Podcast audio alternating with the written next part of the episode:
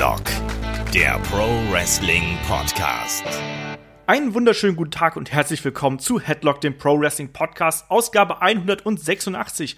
Heute sprechen wir über den Traumjob des Wrestlers. Und die Frage ist eigentlich, ist es überhaupt ein Traumjob? Also was gehört dazu? Wie wird man Wrestler? Und was ist so das Rüstzeug, was man mitbringen sollte? Mein Name ist Olaf Bleich, ich bin euer Host und bei mir, das sind heute auf der einen Seite, wie schon letzte Woche, der David Kloß vom Mann TV, dem Online-Magazin für Männer. Schönen guten Tag. Halli, hallo, hallöle. Das ist furchtbar. Und in der Anleitung, da ist der Kai. Guten Tag. Ich bin gerade vollkommen perplex, dass es nicht mit Hallo und herzlich willkommen angefangen hat. Ich weiß gar nicht, was gerade passiert. Wir sind in einer äh, Zwischenwelt gelandet hier. Twilight Zone. Genau, Headlock Twilight Zone. Impact Zone. oh Gott, bitte nicht. Ähm, nein, so schlimm ist es nicht. Ich habe letzte Woche übrigens, äh, um mal ganz kurz abzuschweifen, tatsächlich sogar äh, eine Folge von Impact mal komplett gesehen, ähm, weil die bei Run Fighting für, für laut zu anzuschauen war. Hat Spaß gemacht. Kann man sich, kann man sich anschauen, auch wenn das jetzt nicht mein neues Lieblingsprogramm ist, aber kann man durchaus machen. So, bevor wir einsteigen hier äh, zum Hauptthema äh, zu kommen, lass uns mal so ein bisschen noch natürlich das Housekeeping machen. Ne? Ihr wisst, wie ihr uns erreichen könnt. Wir haben Facebook, Twitter, Instagram und natürlich gibt's uns auf YouTube. Ansonsten, wenn ihr uns bewerten möchtet, tut das gerne bei iTunes oder Facebook. Äh, gerne natürlich eine gute Bewertung, wenn euch das hier gefällt, wenn ihr euch das hier anhört. Und wenn euch das ganz besonders gut gefällt, ihr wisst, uns gibt's bei Patreon und auf Steady. Ähm, da könnt ihr uns äh, beide Male unterstützen. Beide Male gibt's über 60 Podcasts. Ähm, Steady hat den Vorteil, dass man da unter anderem auch per Bankeinzug jetzt bezahlen kann. Patreon ist immer PayPal oder Kreditkarte. Ähm, alle Infos zu ähm, unserem Podcast und auch den Unterstützerprogramm gibt es auf headlock.de. Ja, und damit würde ich sagen, lass uns doch direkt zum Hauptthema springen. Traumjob Wrestler. Und ich habe gerade schon so in der Anmoderation so schon ein bisschen angesprochen, äh, ob es überhaupt ein Traumjob ist. Und deswegen frage ich erstmal hier in die Runde. David, hast du denn früher mal davon geträumt, wie Wrestler zu werden? Wolltest du das äh, versuchen? Ja, natürlich. Ich meine, das heißt ja, man soll die Sachen nicht nachmachen, aber in der Schule haben wir das halt nachgemacht. Und als kleiner Bönsel habe ich mir richtig so einen Charakter überlegt und wollte unbedingt ein Face sein. Äh, ja, das ist dann schnell vorbeigegangen, aber als Kind wollte ich es wirklich. Aber du hast es nicht probiert, oder? Also du warst nicht mal beim äh, beim Training oder sonst irgendwas? Hast, hast nee, da habe so ich lieber äh, Fußball und Billard gespielt äh, als Kind und äh, ist es nicht wirklich so, dass eine Wrestling-Schule in der Nähe ist, dass man halt sagt, ja, meine Kumpels gehen dahin, da gehe ich auch mal hin. Gab's ja halt nicht. Ja, das sagst du so, natürlich gab es das eigentlich schon. Ne? Also ähm, wir sprechen auch noch über so ein paar Trainingsschulen, die es dann hier eben in, äh, in Deutschland gibt. Aber ähm, es gab tatsächlich da schon was. Aber es war natürlich dann sehr äh, basic, nennen wir es einfach mal so. Kai, du als junger Mensch, der ja quasi jetzt inzwischen sogar eine Wrestling-Schule direkt vor der Tür hat, ähm, warst du schon mal im Ring? Ja, ich war sogar mal bei einem, ähm, ja, damals waren das ja noch so Tryouts, nenne ich jetzt mal von der WXW. Ähm, da war ich aber noch, ich glaube, da war ich 17, also noch um einiges jünger als jetzt. Das ist, glaube ich, irgendwie 5, 6, 7 Jahre her oder sowas. Ähm, und also klar, ich meine, jeder hatte doch mal diesen Traum oder jeder hat doch vielleicht diesen Traum. Jetzt ihr vielleicht weniger, weil ihr seid halt schon alt und verbittert oder sowas. Aber ähm, die Sache ist auch, wenn du jetzt so bei der WXW bist, denkst du so, boah, das wäre halt schon extrem geil, sowas auch zu machen. Ähm, aber auch wenn wir später darauf kommen, diese Schattenseiten sind meiner Meinung nach halt viel zu krass, ähm, mhm. was diesen Beruf des Wrestlers angeht. Aber klar, und, und gerade wenn du jetzt natürlich hier wie bei mir die, die äh, Akademie um die Ecke hast, bin ich immer so, na, eigentlich könntest du dich da auch anmelden und das machen oder sowas. Oder auch, zum Beispiel jetzt, ich glaube, in zwei Wochen oder sowas oder in einer Woche ist auch wieder so ein, so ein äh, offenes Training, wo ich auch so bin. Eigentlich, also warum gehst du nicht mal hin? Weil, also geil ist es allemal. Am Ende des Podcasts melde ich mich vielleicht noch an, wir werden sehen. ja, also ich glaube auch, dass eigentlich jeder von uns mal irgendwie davon geträumt hat. Also ich glaube, niemand von uns wird sich äh, irgendwie freisprechen, dass er irgendwie mal in seiner äh, Kindheit mal mit Kuscheltieren gerestelt hat oder irgendwelche Gesten von Wrestlern nachgemacht hat. Dafür hatte ich immer einen kleinen Bruder. Ja, ich war leider der kleine Bruder. Finde ich gut. Ähm, ja, und bei mir war es ja auch so. Also ich habe ja tatsächlich auch vor, boah, ich weiß gar nicht mehr, sechs Jahren oder so, habe ich ja ähm, ein Tryout bei WXW damals gemacht. Also das war dann also diese Übergangsphase zwischen Wrestling Academy und ähm, Westside Dojo. Da habe ich ja dann, äh, bin ich ja dann unter anderem, das habe ich auch schon ein paar Mal hier erzählt, von äh, einem gewissen Tommy End, also Alistair Black, durch die Gegend geschubst worden. Ähm, hab das ist eine dann geile auch, Geschichte, oder? Ja, also denkt, der, der heutige NXT-Champion.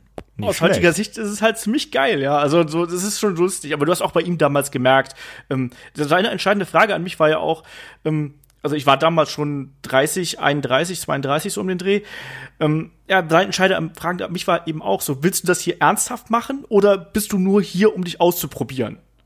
Ne? Und ich bin dann eben auch nach Hause gefahren, habe dann gemerkt, wie mir langsam der Rücken wehtat, wie mir langsam der Kopf wehtat und habe dann auch gemerkt, so, äh, äh, vielleicht nicht.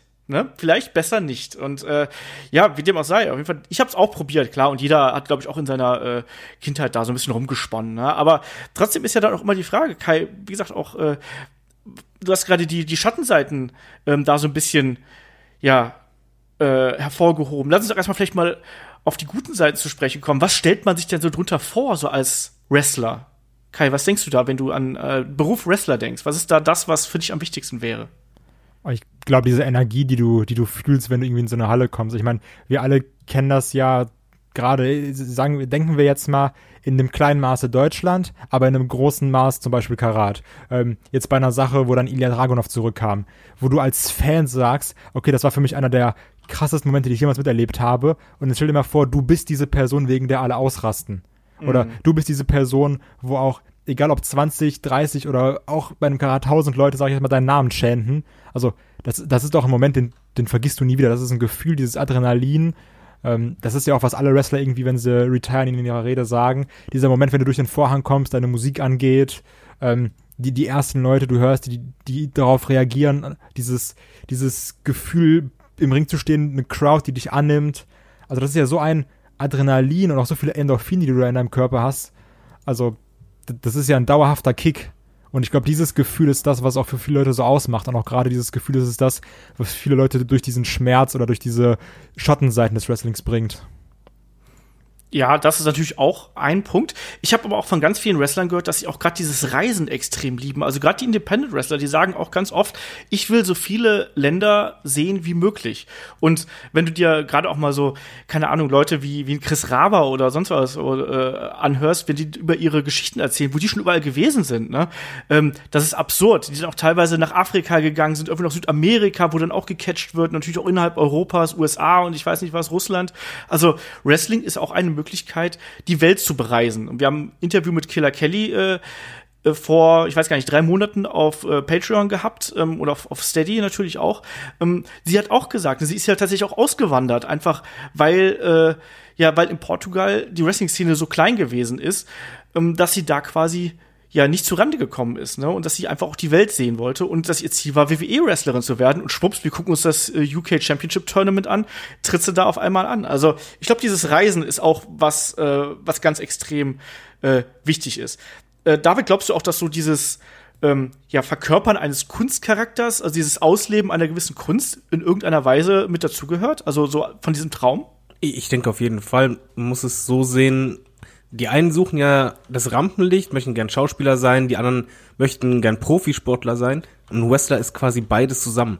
Und das ist eine sehr besondere Mischung. Du unterhältst halt die Leute nicht nur durch deine sportlichen Fähigkeiten, sondern halt auch durch deine schauspielerisch, äh, schauspielerischen Fähigkeiten. Und ich denke, dass dann hast du halt noch die Crowd Reactions, die du halt als Schauspieler nicht hast. Das ist halt schon was Besonderes und ich glaube, das gibt einen auf mehrere Arten Kicks und Wrestling gibt einen Wrestler auch mehrere Arten, sich zu entfalten und kreativ mhm. zu sein. Ja, das sehen wir ja auch. Ich meine, nicht umsonst ist Wrestling eigentlich die große Kunst, wie man sich selber präsentiert, was man da eben äh, im Ring anstellt, aber natürlich auch, was man mit seiner Persönlichkeit und seinem Wrestling-Charakter darstellt. Das sind natürlich dann auch die wichtigen Punkte. Aber ich glaube, diese Mischung aus dieser persönlichen Entfaltung, die man da mit einbringen kann, dieses Reisen, dann natürlich auch diese das klingt jetzt auch so doof, aber wenn man halt on the road ist, ich glaube, da entwickelt sich auch eine ganz besondere Freundschaft zwischen den Leuten, die da unterwegs sind. Also ein bisschen ne? wie Dorfs Klassenfahrt, oder? Also ja, wahrscheinlich. Ich war ja noch nie da, äh, muss ich dazu sagen. Ich bin ja noch nie mit irgendwie äh, da, da irgendwie mitgefahren. Aber so stelle ich mir das doch vergleichen vor. ein bisschen, weil du reist zum Beispiel auch sehr viel durch die Welt und das ist eigentlich auch ein Privileg und zusätzlich hast du ja oft dieselben Kollegen dabei und dadurch hast du dazu einen ganz anderen Draht auch mittlerweile oder nicht? Also ja, halt natürlich. Halt schon vergleichen damit. Ja, natürlich. Ähm, das sage ich ja auch zu den Catchern immer wieder, dass ich alle auch so ähnlich unterwegs bin. Ähm, ja, das ist, das ist tatsächlich so. Also ähm, klar, wenn du, wenn du mit jemandem reist und dann sind wir ehrlich, dass die meiste Zeit des Reisens besteht eigentlich aus dem Warten. Du wartest auf ein Flugzeug, du wartest vielleicht auf ein Taxi oder sonst irgendwas. Das gehört eben auch als Wrestler ganz extrem mit dazu. Und nicht zuletzt sagen ja auch viele Wrestler, dass diese Reisestrapazen, also wenn du unterwegs bist, dass das eigentlich das viel, viel anstrengendere ist. Ne? Gerade innerhalb ähm, Europas oder auch innerhalb der USA, wo die Distanzen noch viel, viel größer sind, da ist natürlich das Ding, ja, dass äh, du oftmals dann vielleicht mit vier Leuten, und wir wissen, Catcher sind in der Regel jetzt nicht so kleine Menschen, ähm, in einem kleinen Auto sitzt und das ist, geht natürlich tierisch auf die Gelenke und auf die Knochen und, und sowas. Ne? Das ist nicht bequemes Reisen oder komfortables Reisen. Das kommt vielleicht erst dann später, wenn du ein gewisses Standing hast und sagen kannst, hier, Alberto del Rio lässt grüßen, ne? ich will Business Class fliegen oder so oder erste Klasse fliegen. Ähm, aber diesen Status musst du eben erstmal arbeiten. Deswegen diese Reiserei gehört dazu. Und wenn du da viel Zeit miteinander verbringst, du ver erlebst ja auch einfach kuriose Sachen. Das reicht ja dann wahrscheinlich von irgendwelchen Autopannen bis hin zu ich weiß nicht, komischen Geschichten, die da halt eben so passieren, wenn du unterwegs bist. Also ähm, klar, also das äh, gehört garantiert da äh, mit dazu in irgendeiner Art und Weise. Aber man muss das eben auch lieben. Also ich bin zum Beispiel jemand, ich finde das Reisen cool, wenn es sich eben in Maßen hält, aber als Wrestler bist du da auch wirklich in Massen unterwegs. Und ich glaube, damit sind wir dann auch schon so ein bisschen bei den Schattenseiten. Kann ich nur kurz Ka was sagen? Ja. Weil das genau die Mischung eigentlich noch ist. Ich glaube, wenn du Wrestler bist, bist du das vom ganzen Herzen und voll Überzeugung, weil das Wrestler-Dasein bestimmt dein komplettes Leben. Es ist halt nicht nur diese paar Minuten, die du im Ring bist, sondern auch Backstage, die Reisen, genauso wie Promotermine, das Training, darf man auch nie vergessen, dass die auch während der Reisen immer trainieren müssen. Dein ganzes Leben besteht halt einfach aus Wrestling. Ich meine, das Witzigste dabei ist doch sogar das, was du mal erzählt hast, oder auch, ich weiß nicht, ob es auch auf Patreon ist, dieses Interview mit äh, LAX, also mit EYFBO, wo dann wirklich einer von beiden sagt, äh, ich weiß gar nicht, ob das Ortiz war, ich, ich weiß auch also egal. Ähm, das eine sagt, ey, ich reise super gerne, so, ich bin irgendwie Single, alles cool. Und der andere sagt eben, okay, ich habe eine Familie, ich habe eine Frau, ich habe ein Kind zu Hause. Ähm, das ist zwar mein Job, aber ist jetzt auch eigentlich gar nicht mal so geil, dass ich jetzt nie bei meinem Kind bin. Ja. Und ich finde, das fasst Natürlich. eigentlich ziemlich gut zusammen. Ja, das, das ist nun mal auch so. Und ich glaube, das ist auch wirklich das, ähm, ja, was so ein bisschen, äh, einem so ein bisschen auf, die, auf den Boden der Tatsache zurückholt, finde ich. Also klar ist das irgendwie geil, so vor, vor Publikum zu performen und so diese Energie zu spüren, aber letztlich, gerade wenn du dann auch vielleicht ein bisschen älter bist, ähm, ist es dann nun mal auch so, dass du, du siehst deine Familie nicht, du siehst deine Freunde nicht, ähm, du hast pausenlos bist du eigentlich damit beschäftigt, wahlweise äh, zu gucken, was du isst, wie du isst, wie viel du isst, äh, wann du zum Training kommst, ähm, wie du deine Sachen sauber kriegst, wenn du wieder on the road bist. Ähm, das ist ja wirklich dann teilweise einfach ein ganz harter Schedule und du äh, verpasst ganz oft einfach auch schöne Momente, die so der normale Mensch wie wir jetzt haben. Also mal angenommen, einer von uns hat jetzt Kinder. Ganz vielen Catchern geht's ja so, dass die ihre Kinder gar nicht richtig aufwachsen sehen, weil sie dann eben äh, immer wieder zu Hause sind. Also selbst deutsche Wrestler sagen halt auch, sie sind dann irgendwie am Wochenende quasi unterwegs. Da, wo Leute Zeit für sich, für Freunde und Familie haben, sind die on the road. Und ich meine, so. das Krasseste dabei ist ja eigentlich die Sache, ähm, wenn, wenn wir jetzt mal von einem WWE-Wrestler ausgehen, dann sagt man, okay, ja, ist alles anstrengend und blöd, bla bla aber dafür kriegt er halt einen Arsch voll Geld. Mhm. Wenn du mhm. das Ganze aber runterbrichst auf zum Beispiel, sagen wir jetzt mal, WXW-Wrestler oder Indie-Wrestler, ist ja ganz egal, ähm, da hast du eben diesen, diese Strapazen, dass sie dann noch irgendwie auftreten und davon leben die ja aber nicht. Also klar, die kriegen da irgendwie ihr Geld, aber du musst dich ja erstmal hocharbeiten. Und gerade so dieser Weg, das ist ja das ekelhafteste und anstrengendste, was es gibt, weil du musst dann irgendwie gucken, okay, ich muss noch irgendwie Geld verdienen, weil ich muss ja auch von irgendwas leben. Ich brauche ja auch Geld, um mir Essen zu kaufen oder sowas. Äh, oder irgendwie mein, mein, mein Gear zu kaufen, um irgendwie zu schlafen. Und dann muss ich noch am Wochenende Shows mitnehmen. Also das, das, das ist ja so ein anstrengendes Leben. Ich meine, du siehst dieses, okay, so der verdient sein Geld mit Wrestling, alles klar, passt. Aber dann stell dir doch mal vor, diese ganzen Indie-Wrestler, was auch, auch alleine für ein Risiko ist. Ich meine, guck dir mal jetzt zum Beispiel Ian Simmons an. Und du bist ja. dann verletzt und bist jetzt ja nicht dieser mega, mega Star, sage ich jetzt mal, sondern du bist irgendwie ein guter Wrestler, du hast auch deine WXW-Bookings und du hast dann hier und da vielleicht noch ein paar Bookings, aber wenn du dann verletzt bist, fällt das halt weg. Und dann verdienst du prinzipiell gar kein Geld. Das fällt ja nicht nur weg, sondern die amerikanischen Wrestler haben ja noch das Problem, dass dann teilweise horrende Krankenhauskosten auf die zukommen können, je nachdem, welche Verletzung du hast. Eben. Ja, es gab ja auch schon oft genug, gerade für die altgedienten Wrestler. Ich erinnere mich so an so Crowdfunding-Aktionen für den Sabu. Wo genau Sabu oder sowas, also. Oder Iron Sheik. Ich glaube auch, dass ähm, äh, Masada, glaube ich, auch mal sowas gemacht hat. Also gerade diese Leute, die dann auch die extremeren Geschichten da gehen, ähm, das kommt da schon mal alles vor und du verdienst da nicht viel Geld mit und du bist viel unterwegs und du machst deinen Körper eben auch kaputt. Und das Problem ist eben, diesen Sprung dann nach oben zu schaffen. Ähm, das ist eben die große Herausforderung. Und ich glaube, für die heutige Wrestler-Generation ist das Schwierigste zu verstehen, wo die eigenen Grenzen sind. Also wo, wie weit man gehen darf, was man zeigen sollte ähm, und was man auch dauerhaft, welchen Stil man dauerhaft geben kann. Ich glaube, wir werden zum Beispiel jemand wie ein Will Osprey, der jetzt zwar, ich glaube, der verdient gutes Geld mittlerweile, da bin ich mir relativ sicher, aber ich glaube, dass der jemand sein wird, der in 30, 40 Jahren, wahrscheinlich vielleicht noch gar noch früher, ernsthafte körperliche Probleme haben wird, weil er eben so einen krassen Stil fährt. Und dieses, das Abschätzen, das gehört eben auch dazu, wenn du ein Wrestler sein möchtest. So, ich glaube, dass äh, viele haben da die richtige Einstellung und andere denken sich wiederum so, scheiß drauf, ich boller jetzt raus, was mein Körper hergibt. Ich lebe jetzt für diesen Moment. Ich meine, das, Das ist auch Sorry. geil, irgendwie für uns als Fans, aber ich habe da mittlerweile ein Problem mit, muss ich ganz ehrlich sagen. Also, Kai, was wolltest du gerade sagen? Ja, und das Heftige ist auch das, was David gesagt hat. Ähm, selbst wenn du nur als Indie-Wrestler, sage ich mal, anfängst, also wenn du sagst, okay, ich möchte jetzt in den Indies wresteln, aber ich möchte jetzt auch irgendwie doch schon was erreichen, du musst selbst da gefühlt dein ganzes anderes Leben aufgeben, nur um das zu verfolgen für relativ wenig. Also, weil du bist jetzt ja nicht so der Megastar oder sowas. Du wrestelst vielleicht irgendwo vor 300, 400 Leuten und musst selbst dafür, keine Ahnung, Familie, in Anführungsstrichen, Freunde und sowas, in Anführungsstrichen aufgeben. Also, weil Ich glaube, du bist ja nicht mal unterwegs, also bist ja dauerhaft unterwegs und dann musst du noch, wie gesagt, auch da gucken, wie du Geld verdienst, weil wenn du ja diesen Schritt wagst in Richtung, ich möchte das wirklich zum Beruf machen, musst du ja erstmal dafür sorgen, dass du genug Geld reinbekommst.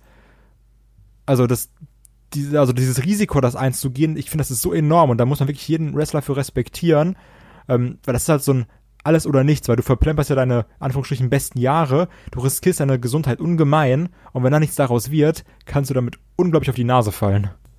Ich glaube, das siehst du auch sehr oft in Dokumentationen über Wrestler oder Interviews, dass die halt oft äh, erzählen davon, dass die vor 20 Mann oder nur gewrestelt haben, dafür drei Stunden durch die Gegend gefahren sind und Co. eigentlich nichts verdient haben. Ich denke, wenn du Wrestler werden willst, geht es nur, indem du halt wie beim Poker all in gehst. Du kannst es nicht anders. Du kannst Wrestler nicht halbherzig sein wie zum Beispiel Fußballer, dass du sagst, ich mache es als Hobby, kicke vielleicht in, in der und der Liga, aber es wird eh nie für ganz oben reichen.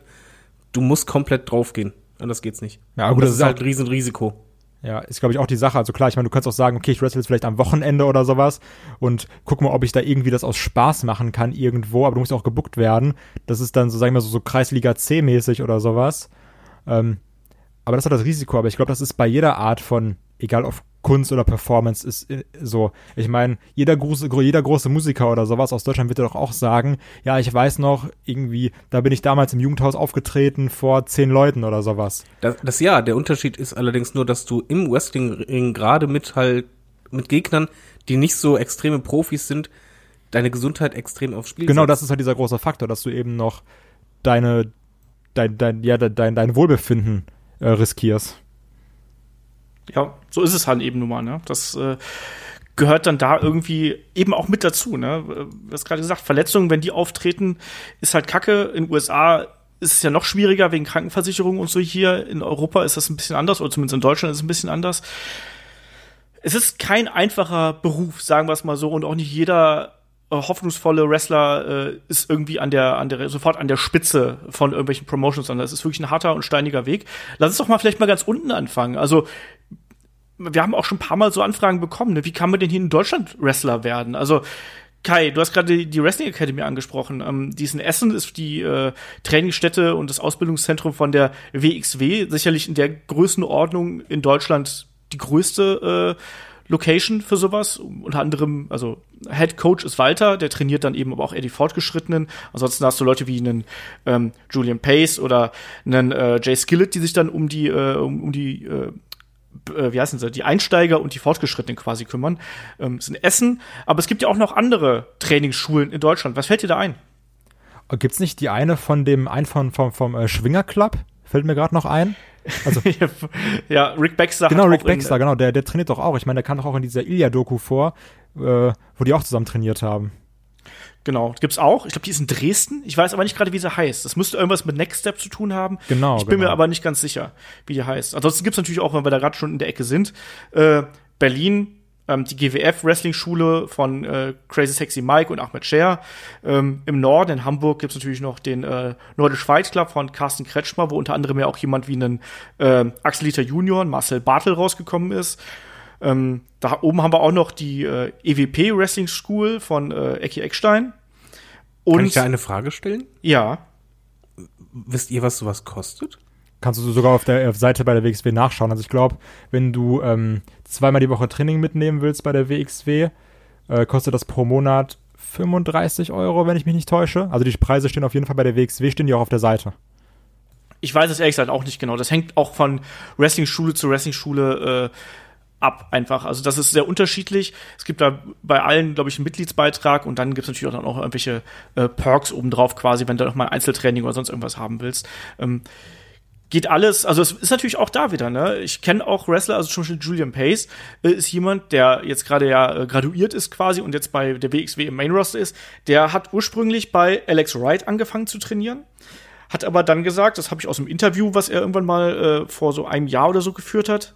Ähm, und dann hat er aber auch gesagt, mein Problem war, ich habe äh, ich habe zu weit weg von der Trainingsstätte gewohnt. Und ich konnte mir das nicht leisten, äh, jedes Wochenende dahin zu fahren, plus dann eben auch noch mal die Mitgliedsbeitrag zu bezahlen, weil na klar, wir müssen auch alle von irgendwas leben und auch als Student musst du von irgendwas leben. Und je breiter quasi die äh, ja die Fläche abgedeckt wird, wo gute Schulen sind, umso, umso besser, ne? Also, aber du musst erstmal investieren. Und da kommt ja, da kommt ja auch noch, wo wir gerade beim Thema Geld sind, ne?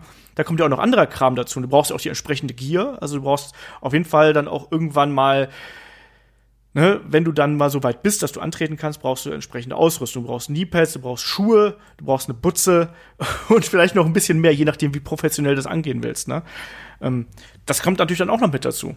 Und äh, ja, was sind denn die Grundvoraussetzungen, dass man bei sowas eigentlich anfangen kann, David? Was würdest du da äh, an Nummer eins setzen? Nummer eins würde ich erstmal sagen, dass jemand sportlich sein müsste. Also eine Person wie ich zum Beispiel würde keinen Sinn ergeben, egal in welchem Alter. Und nach der Sportlichkeit würde ich äh, das Alter setzen und dann die Passion, die, die Zeit, den Zeitaufwand, den du einfach damit verbinden musst, das geht nur, wenn du da wirklich eine Passion für hast. Aber gehen wir, ja, machen wir uns nichts vor. Es sind zwar auch Schauspieler, die unterhalten, aber an erster Linie muss einfach das Sportliche stehen und du brauchst ein sportliches Talent und auch, ich würde sagen, eine gewisse äh, niedrige Schmerzgrenze. Ja, wobei du das tatsächlich lernst. Also das ist das, was ich immer wieder ganz oft gehört habe, gerade diese Schmerzgrenze. Ähm, dein Körper gewöhnt sich relativ schnell dran. Also was heißt relativ schnell? Er gewöhnt sich dran, sagen wir es mal so, weil es ist ja nicht nur das, äh, die Stürze sind es ja nicht nur, es ist ja natürlich auch das in die Seile laufen und all sowas. Ähm, da gewöhnst du dich aber dran.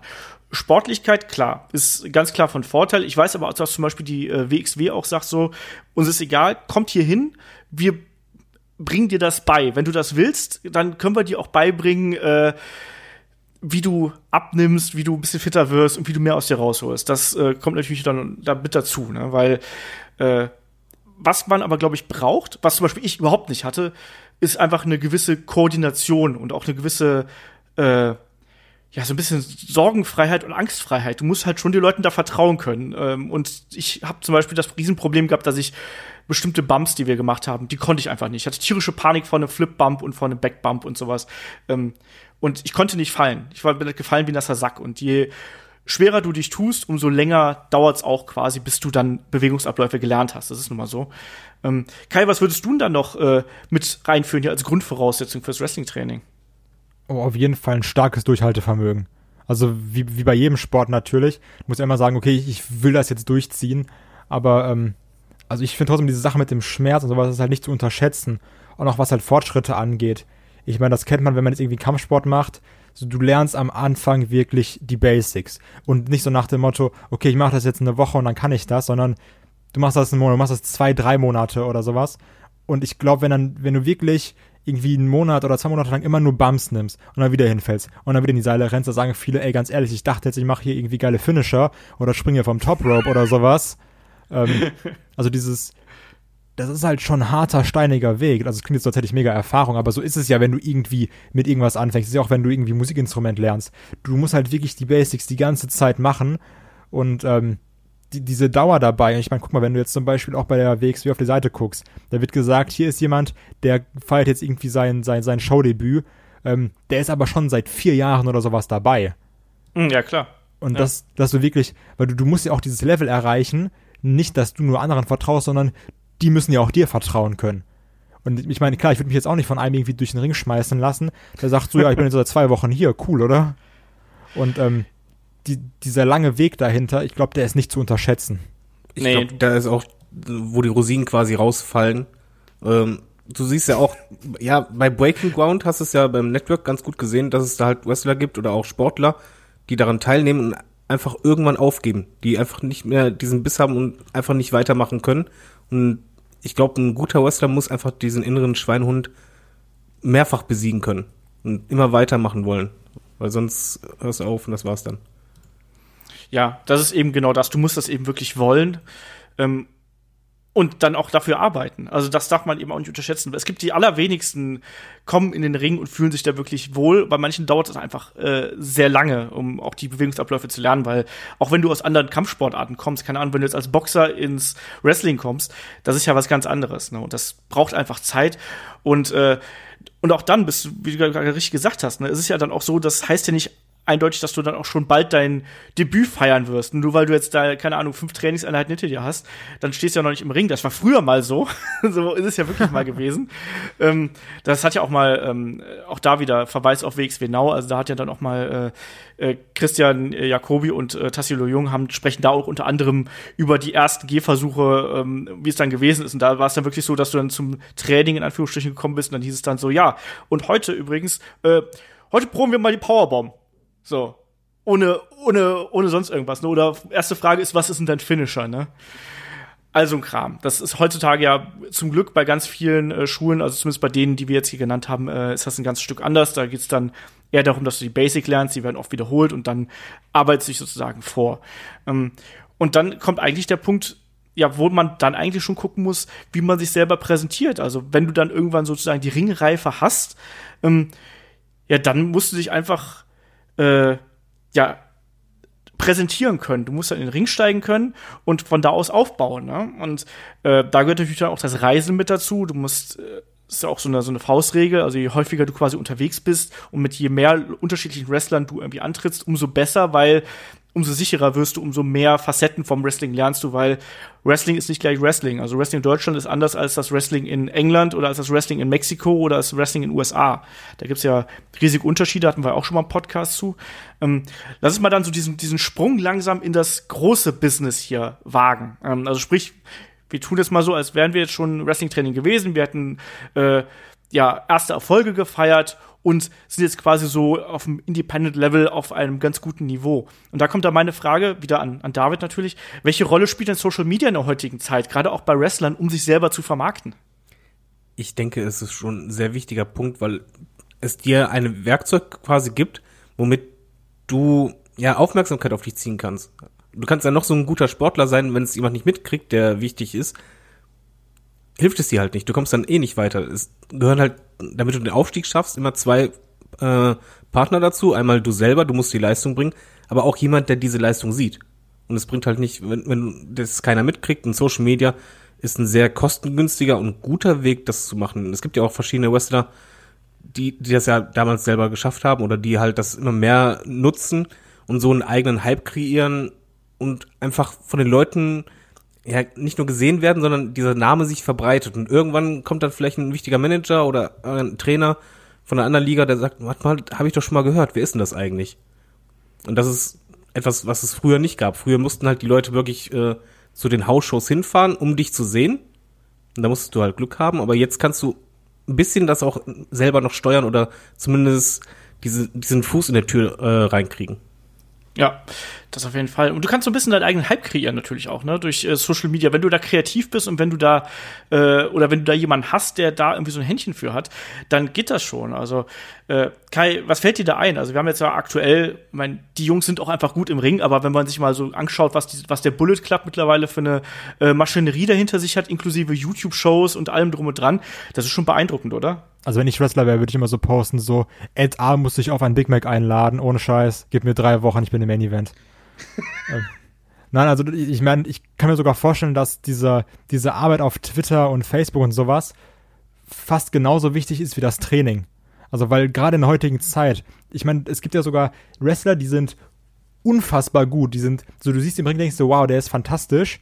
Ähm, die sind, die bleiben einem aber nicht so extrem im Gedächtnis, weil es halt nicht so die Persönlichkeit ist. Zum Beispiel, mir, mir fällt da irgendwie so ein, zum Beispiel ein Timothy Thatcher. So, wenn man den jetzt sieht und jetzt gerade auch WXW-Fan ist, sagst du so, okay, krasser Typ, guter Wrestler. Aber ähm, wenn jetzt so irgendeiner auf Twitter unfassbar witzig ist oder irgendwie irgendeinen Kram postet, keine Ahnung, zum Beispiel jetzt irgendwie, nehmen wir mal einen Kevin Owens als Beispiel, selbst wenn er bei einer Show oder sowas nicht so gut ist oder auch ein Rusev oder auch hier, äh, wenn wir nochmal bei der WWE bleiben, Zack Ryder zum Beispiel, Mhm, genau. ähm, Leute, die dann vielleicht nicht so im Ring überzeugen, jetzt natürlich, wie gesagt, ein Kevin Owens ausgenommen oder auch ein Rusev, aber ein Zack Ryder, also die haben dann trotzdem diese Internetpräsenz und auf einmal sind die Leute unfassbar hinter denen, weil das so einen eigenen Hype kreiert.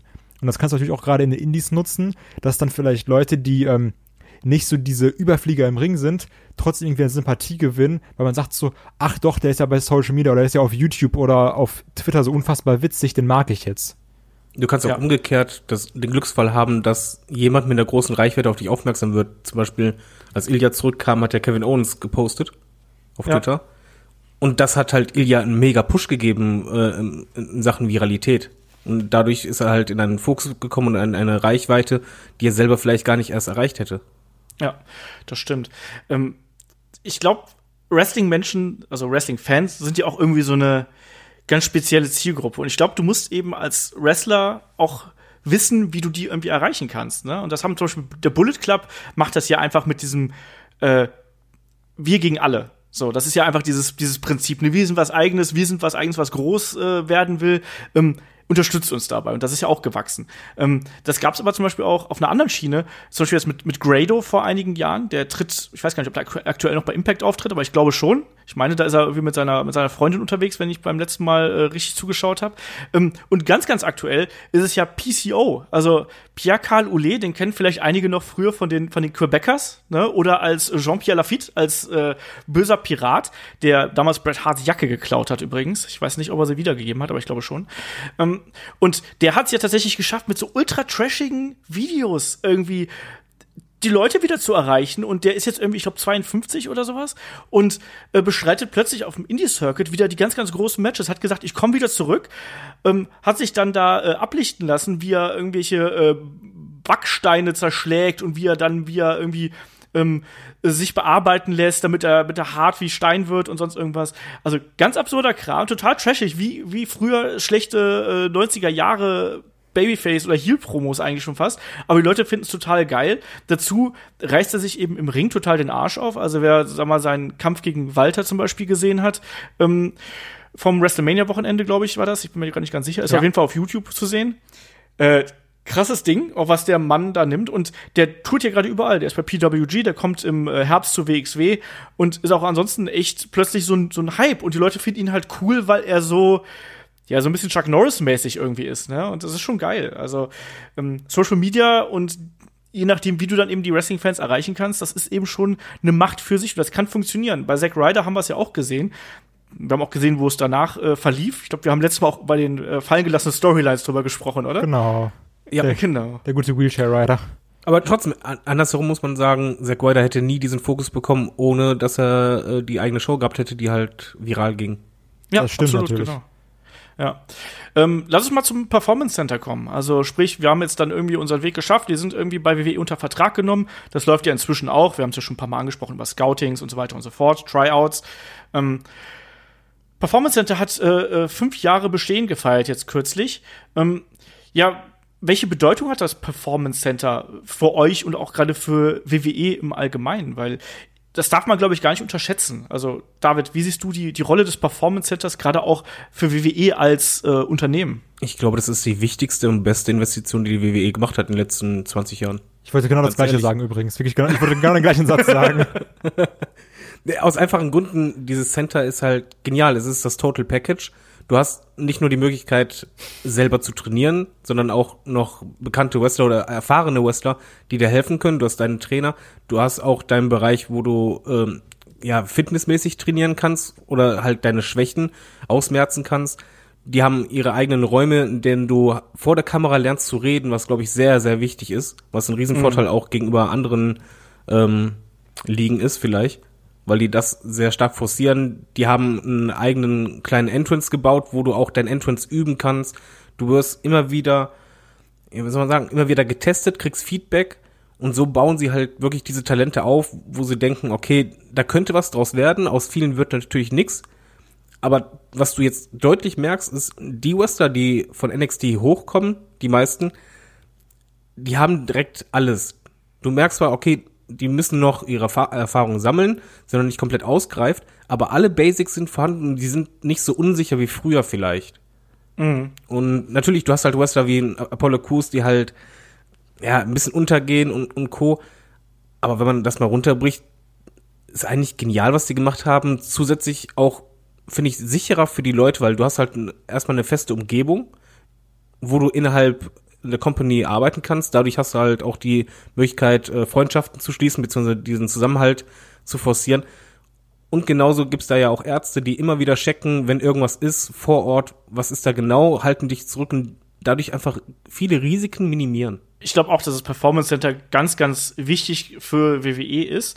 Und man muss ja dazu sagen, da kommen ja dann, da trainieren ja dann nicht unbedingt die Leute, die schon aus den Indies mit zehn Jahren Erfahrung da irgendwie äh, reinrutschen. Die trainieren dann natürlich auch, weil auch bei erfahrensten Wrestlern kannst du immer noch Kleinigkeiten verändern. Also das sind ja oftmals nur Nuancen, die sehen wir teilweise gar nicht. Also das sind ja ähm, das ist manchmal vielleicht, das ist manchmal vielleicht eine Bewegung, es ist manchmal vielleicht auch eine Bewegung, die zu viel ist, vielleicht die, die Fußarbeit ähm, oder gewisse andere Geschichten, die wir als Normalfan gar nicht so, äh, gar nicht so wahrnehmen in irgendeiner Art und Weise. Ne? Aber in der, in der Gänze, also sprich, wenn man dann wirklich an diesen ganzen Kleinigkeiten, an diesen ganzen kleinen Stellschrauben dreht, das macht dann eben schon einen Unterschied. Ich habe ja zum Beispiel letztens gesagt, dass ich finde, dass ein Kyle O'Reilly, äh, seitdem er bei NXT ist, viel, viel besser für mich rüberkommt, als er das äh, in seiner ganzen Indie-Zeit tut. Und das liegt, glaube ich, einfach daran, dass man ganz viel an diesen Kleinigkeiten bei ihm gearbeitet hat und er wirkt ruhiger und er wirkt abgeklärter und souveräner im Ring.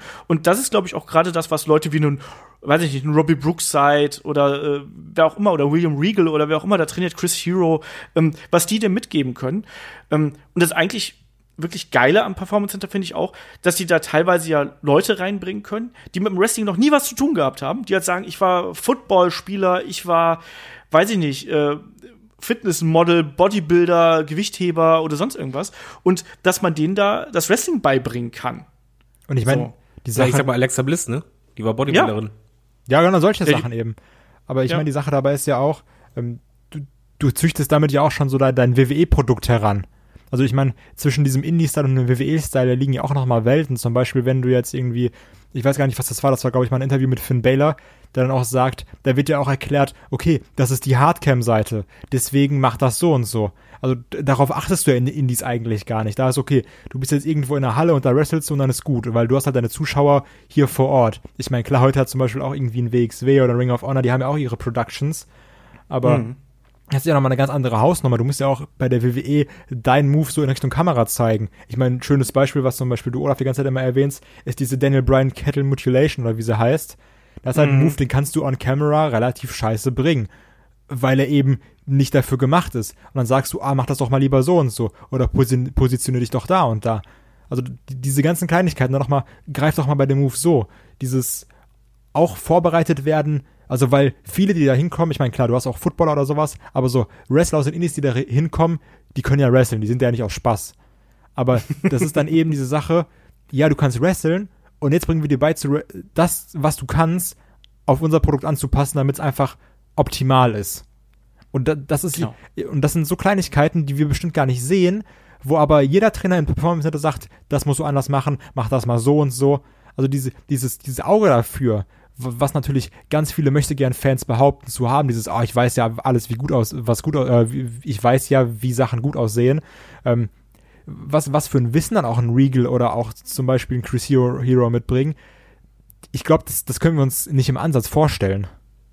Nee, das ist auch einfach so. Also da sind wir noch ganz, ganz, äh, ganz, ganz, ganz weit von weg. Also da muss man sich auch gar keine Illusion machen. Ne? Wenn wir sagen, äh, keine Ahnung, dieser Kampf war hervorragend, dann finden die immer noch Nuancen, die man verändern könnte und wo vielleicht manche Aktionen eben noch ein bisschen besser gewirkt hätte, wenn hier eine Pause mehr gewesen wäre, wenn man sich hier mehr Zeit gelassen hätte. Ich glaube, gerade diese, dieser Faktor, ich reite da gerade so ein bisschen drauf rum, tut mir leid. Gerade dieser Faktor ähm, Zeit und Ruhe, glaube ich, ist was, was vielen Indie-Wrestlern heutzutage so ein bisschen abgeht, weil es einfach ähm, in ganz vielen Promotions einfach so Schlag auf Schlag gehen muss. Das ist zwar geil, aber ähm, dadurch wirken Kämpfe natürlich auch häufig ein bisschen unruhig oder ähm, äh, hektisch oder sonst irgendwas. Und, oder manche Spots ähm, oder manche großen Aktionen gehen inmitten der ganzen anderen großen Aktionen einfach unter. Manchmal ist, ich bin da inzwischen auch eher ein Freund von, der sagt, weniger ist mehr. Also lieber ähm, weniger, weniger Aktionen, dafür mehr Psychologie und besseres Verkaufen. Und gerade auch Verkaufen ist ja auch so eine Geschichte, also Selling in Anführungsstrichen,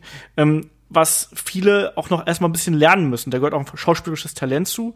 Ähm, und das können viele auch nicht besonders gut und manche brauchen dafür einfach. Manche können das äh, von Haus aus. Äh, Ich meine, Dolph Ziggler oder sonst irgendwas, der äh, verkauft ja immer alles, als wenn er, wenn er gleich sterben Sascha würde. Aber das gehört, ja, und auch Shawn Michaels früher auch Ja. oder äh, Mr. Perfect zum Beispiel. Ähm, sind ja so, so Beispiele für. Ja, lass mal dann so die einzelnen äh, Punkte durchgehen. Ich glaube, das war so ein, so, so ein äh, Thema, was David mal aufgegriffen hat, was es denn quasi braucht, damit ein Wrestler auch bei einem Mainstream-Publikum gut ankommt. So, also quasi der Auftritt. So, David hat gerade schon die Bühne angesprochen, so ein bisschen, die man da hat. David, was gehört denn für dich da dazu, damit äh, ein Wrestler quasi von Anfang an so einschlägt? Sehr viele Faktoren. Also, du kannst noch so gut im Ring sein, das Sportliche mal außen vor. Du brauchst mehrere Sachen. Selbst wenn du Ausstrahlung hast, brauchst du einen guten Theme-Song. Wir alle kennen halt Beispiele von Theme-Songs, Cesaro, die sehr viel kaputt machen.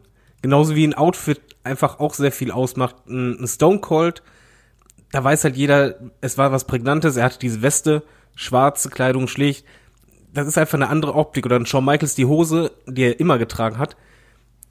Das ist etwas, was auffällt, aber was zu dir passen muss. Und natürlich dazu Gesten, Catchphrases und äh, da- das Gimmick natürlich auch. Wie stark das eigentlich äh, von Bedeutung ist, merkt man an, an mehreren Wrestlern. Sagen wir zum Beispiel, Daniel Bryan ist für mich ein Paradebeispiel dafür. Er kam als Indie-Gott quasi zur WWE, hat debütiert, wurde dann natürlich entlassen, aber er kam dann wieder als Single-Wrestler und anfangs hat einfach nichts funktioniert. Man, man muss ehrlich sein, die, die Reaktion von der Crowd war nicht gut, der Charakter war irgendwie langweilig und dann hat er daran gefeilt, immer weiter. Er hat die Yes-Geste gemacht, er hat seine Optik verändert und Optik ist nun mal was Wichtiges, weil wir alle sind nicht blind, sondern wir sind halt oberflächlich. Und da, irgendwann hat's geknackt. Und dann, dann hast du sofort gemerkt, jetzt, jetzt zündet der. Genauso wie umgekehrt es für äh, ein Wrestler ein Todesurteil sein kann, im Grunde genommen, wenn du einen Comedy-Charakter hast oder eine Optik, die halt in den 80ern zum Beispiel öfters mal war, mit diesen Comic-Charakteren, da konntest du noch so viel machen, es hat dann nicht geklappt. Und diese kleinen Bausteine, die eigentlich von außen kommen und zeitgleich von dir mitgetragen und verstärkt werden müssen, die machen erst einen Wrestler zu einem Superstar. Schau dir mal zum Beispiel einen The Miss an, vor, keine Ahnung, Oh ja. acht, neun, zehn Jahren oder sonst irgendwas, der dann da ja rausgekommen ist. Man wusste gar nicht so genau, was soll er eigentlich darstellen. So, das, das hippe Kid von nebenan, also irgendwie dann mit seinem komischen Hut, ähm, auch mit seinen Gesten, den Handschuhen und ich weiß nicht was. Huawei. Genau sowas, ne? Ähm, da hat man dann auch gemerkt, dass er Stück für Stück wurde da reduziert, reduziert, reduziert, dann irgendwie mehr Wert auf den Charakter und auf das Micwork gelegt und irgendwann kam dann da was Charismatisches bei raus. Dazu dann noch eben noch diese Filmgeschichte. Und der Theme-Song. Ja, natürlich. Dieses das auch. Awesome, allein schon die Idee mit dem Awesome und dann einen Theme-Song zu haben, wir haben ja schon mal gesagt, bei Theme-Songs ist wichtig, diese ersten zwei Sekunden, die müssen reinballern. Genauso wie Ja. halt äh, jetzt bei Seth Rollins aktuell, diese kleine Änderung im Theme-Song, Ja.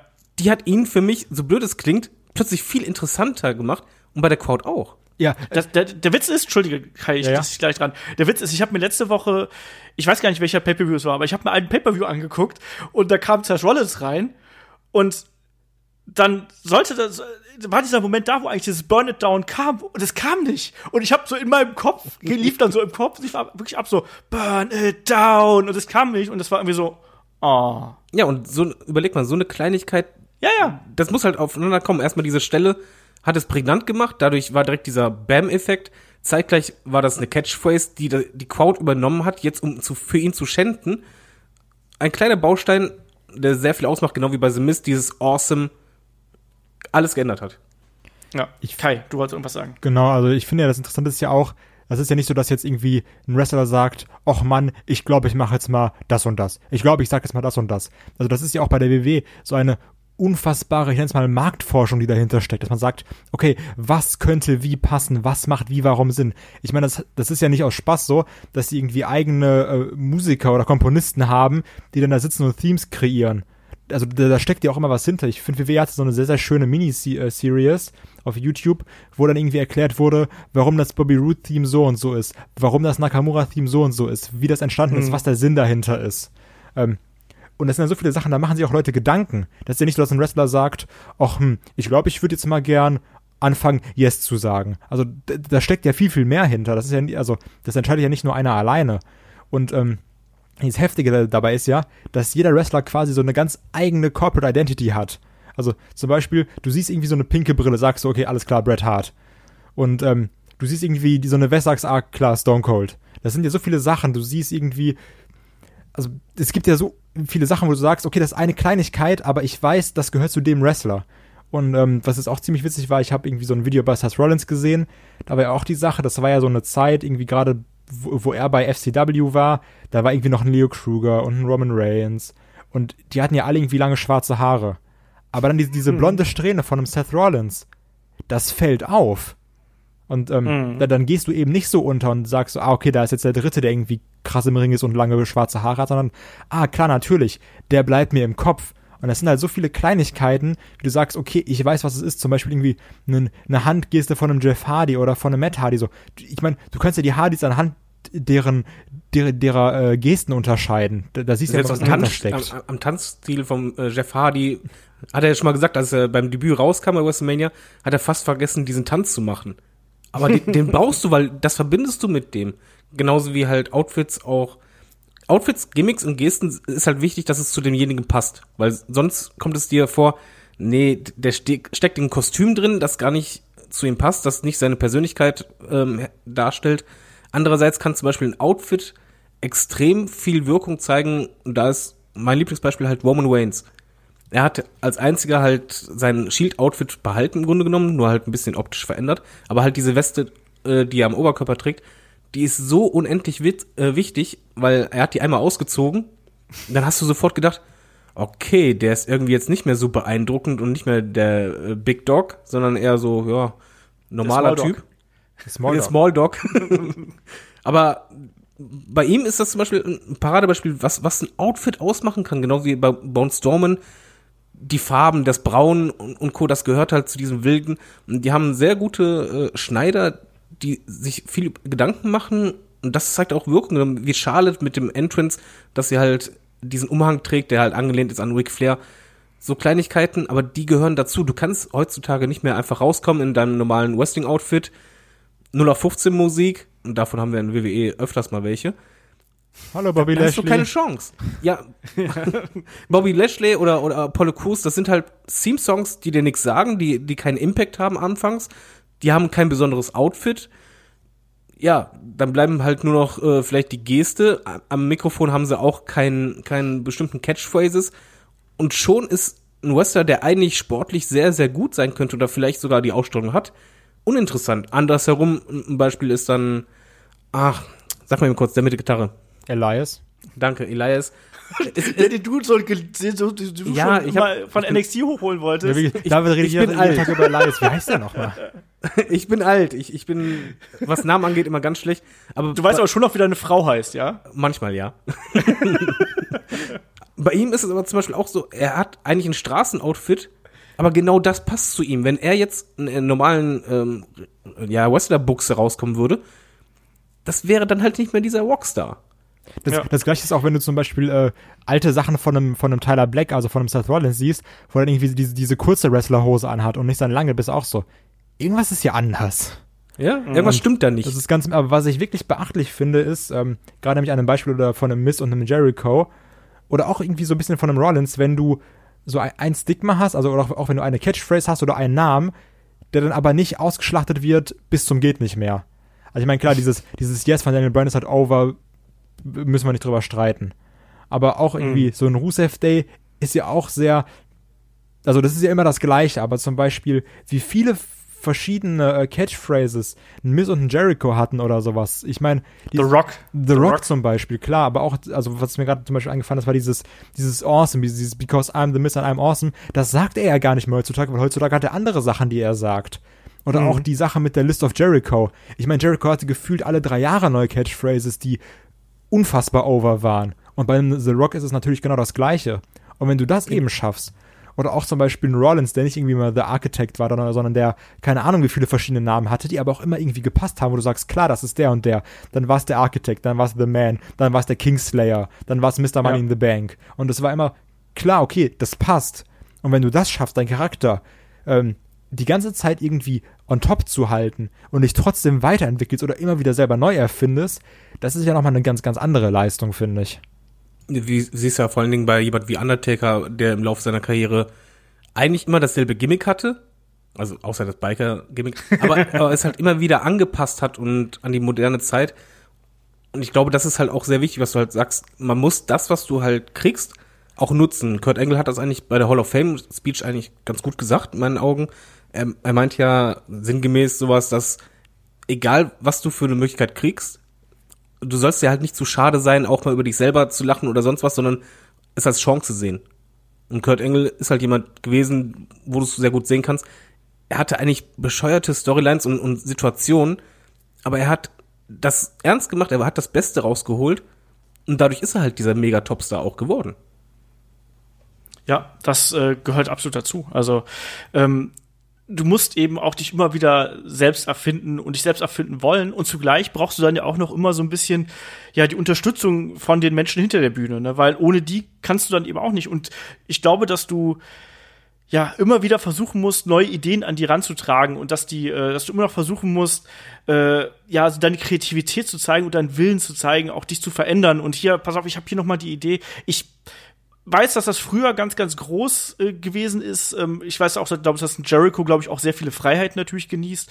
Ähm, aber klar, wenn du, glaube ich, wenn du oft genug zeigst, so, hey, ich möchte was aus mir machen und ich habe Ideen, ich glaube, dass du dann auch selbst bei WWE irgendwann auf offene Ohren stoßen wirst. Ich meine, ne? guck dir doch mal zum Beispiel äh, New Day an.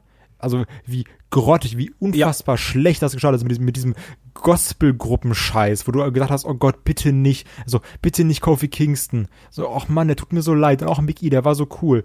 Und, ähm, also wie wirklich dieses New Day sucks und also die, dieser Hass für New Day, ich finde, daran denkt man heutzutage gar nicht mehr, wie unglaublich grottig das gestartet ist. Und dann gibt's ja auch dieses, wo sie gesagt haben, okay, lasst uns doch einfach mal machen. Klar, ich meine, ob es stimmt oder nicht, aber hey, wurde in Interviews gesagt, also sage ich einfach mal, dass es stimmt.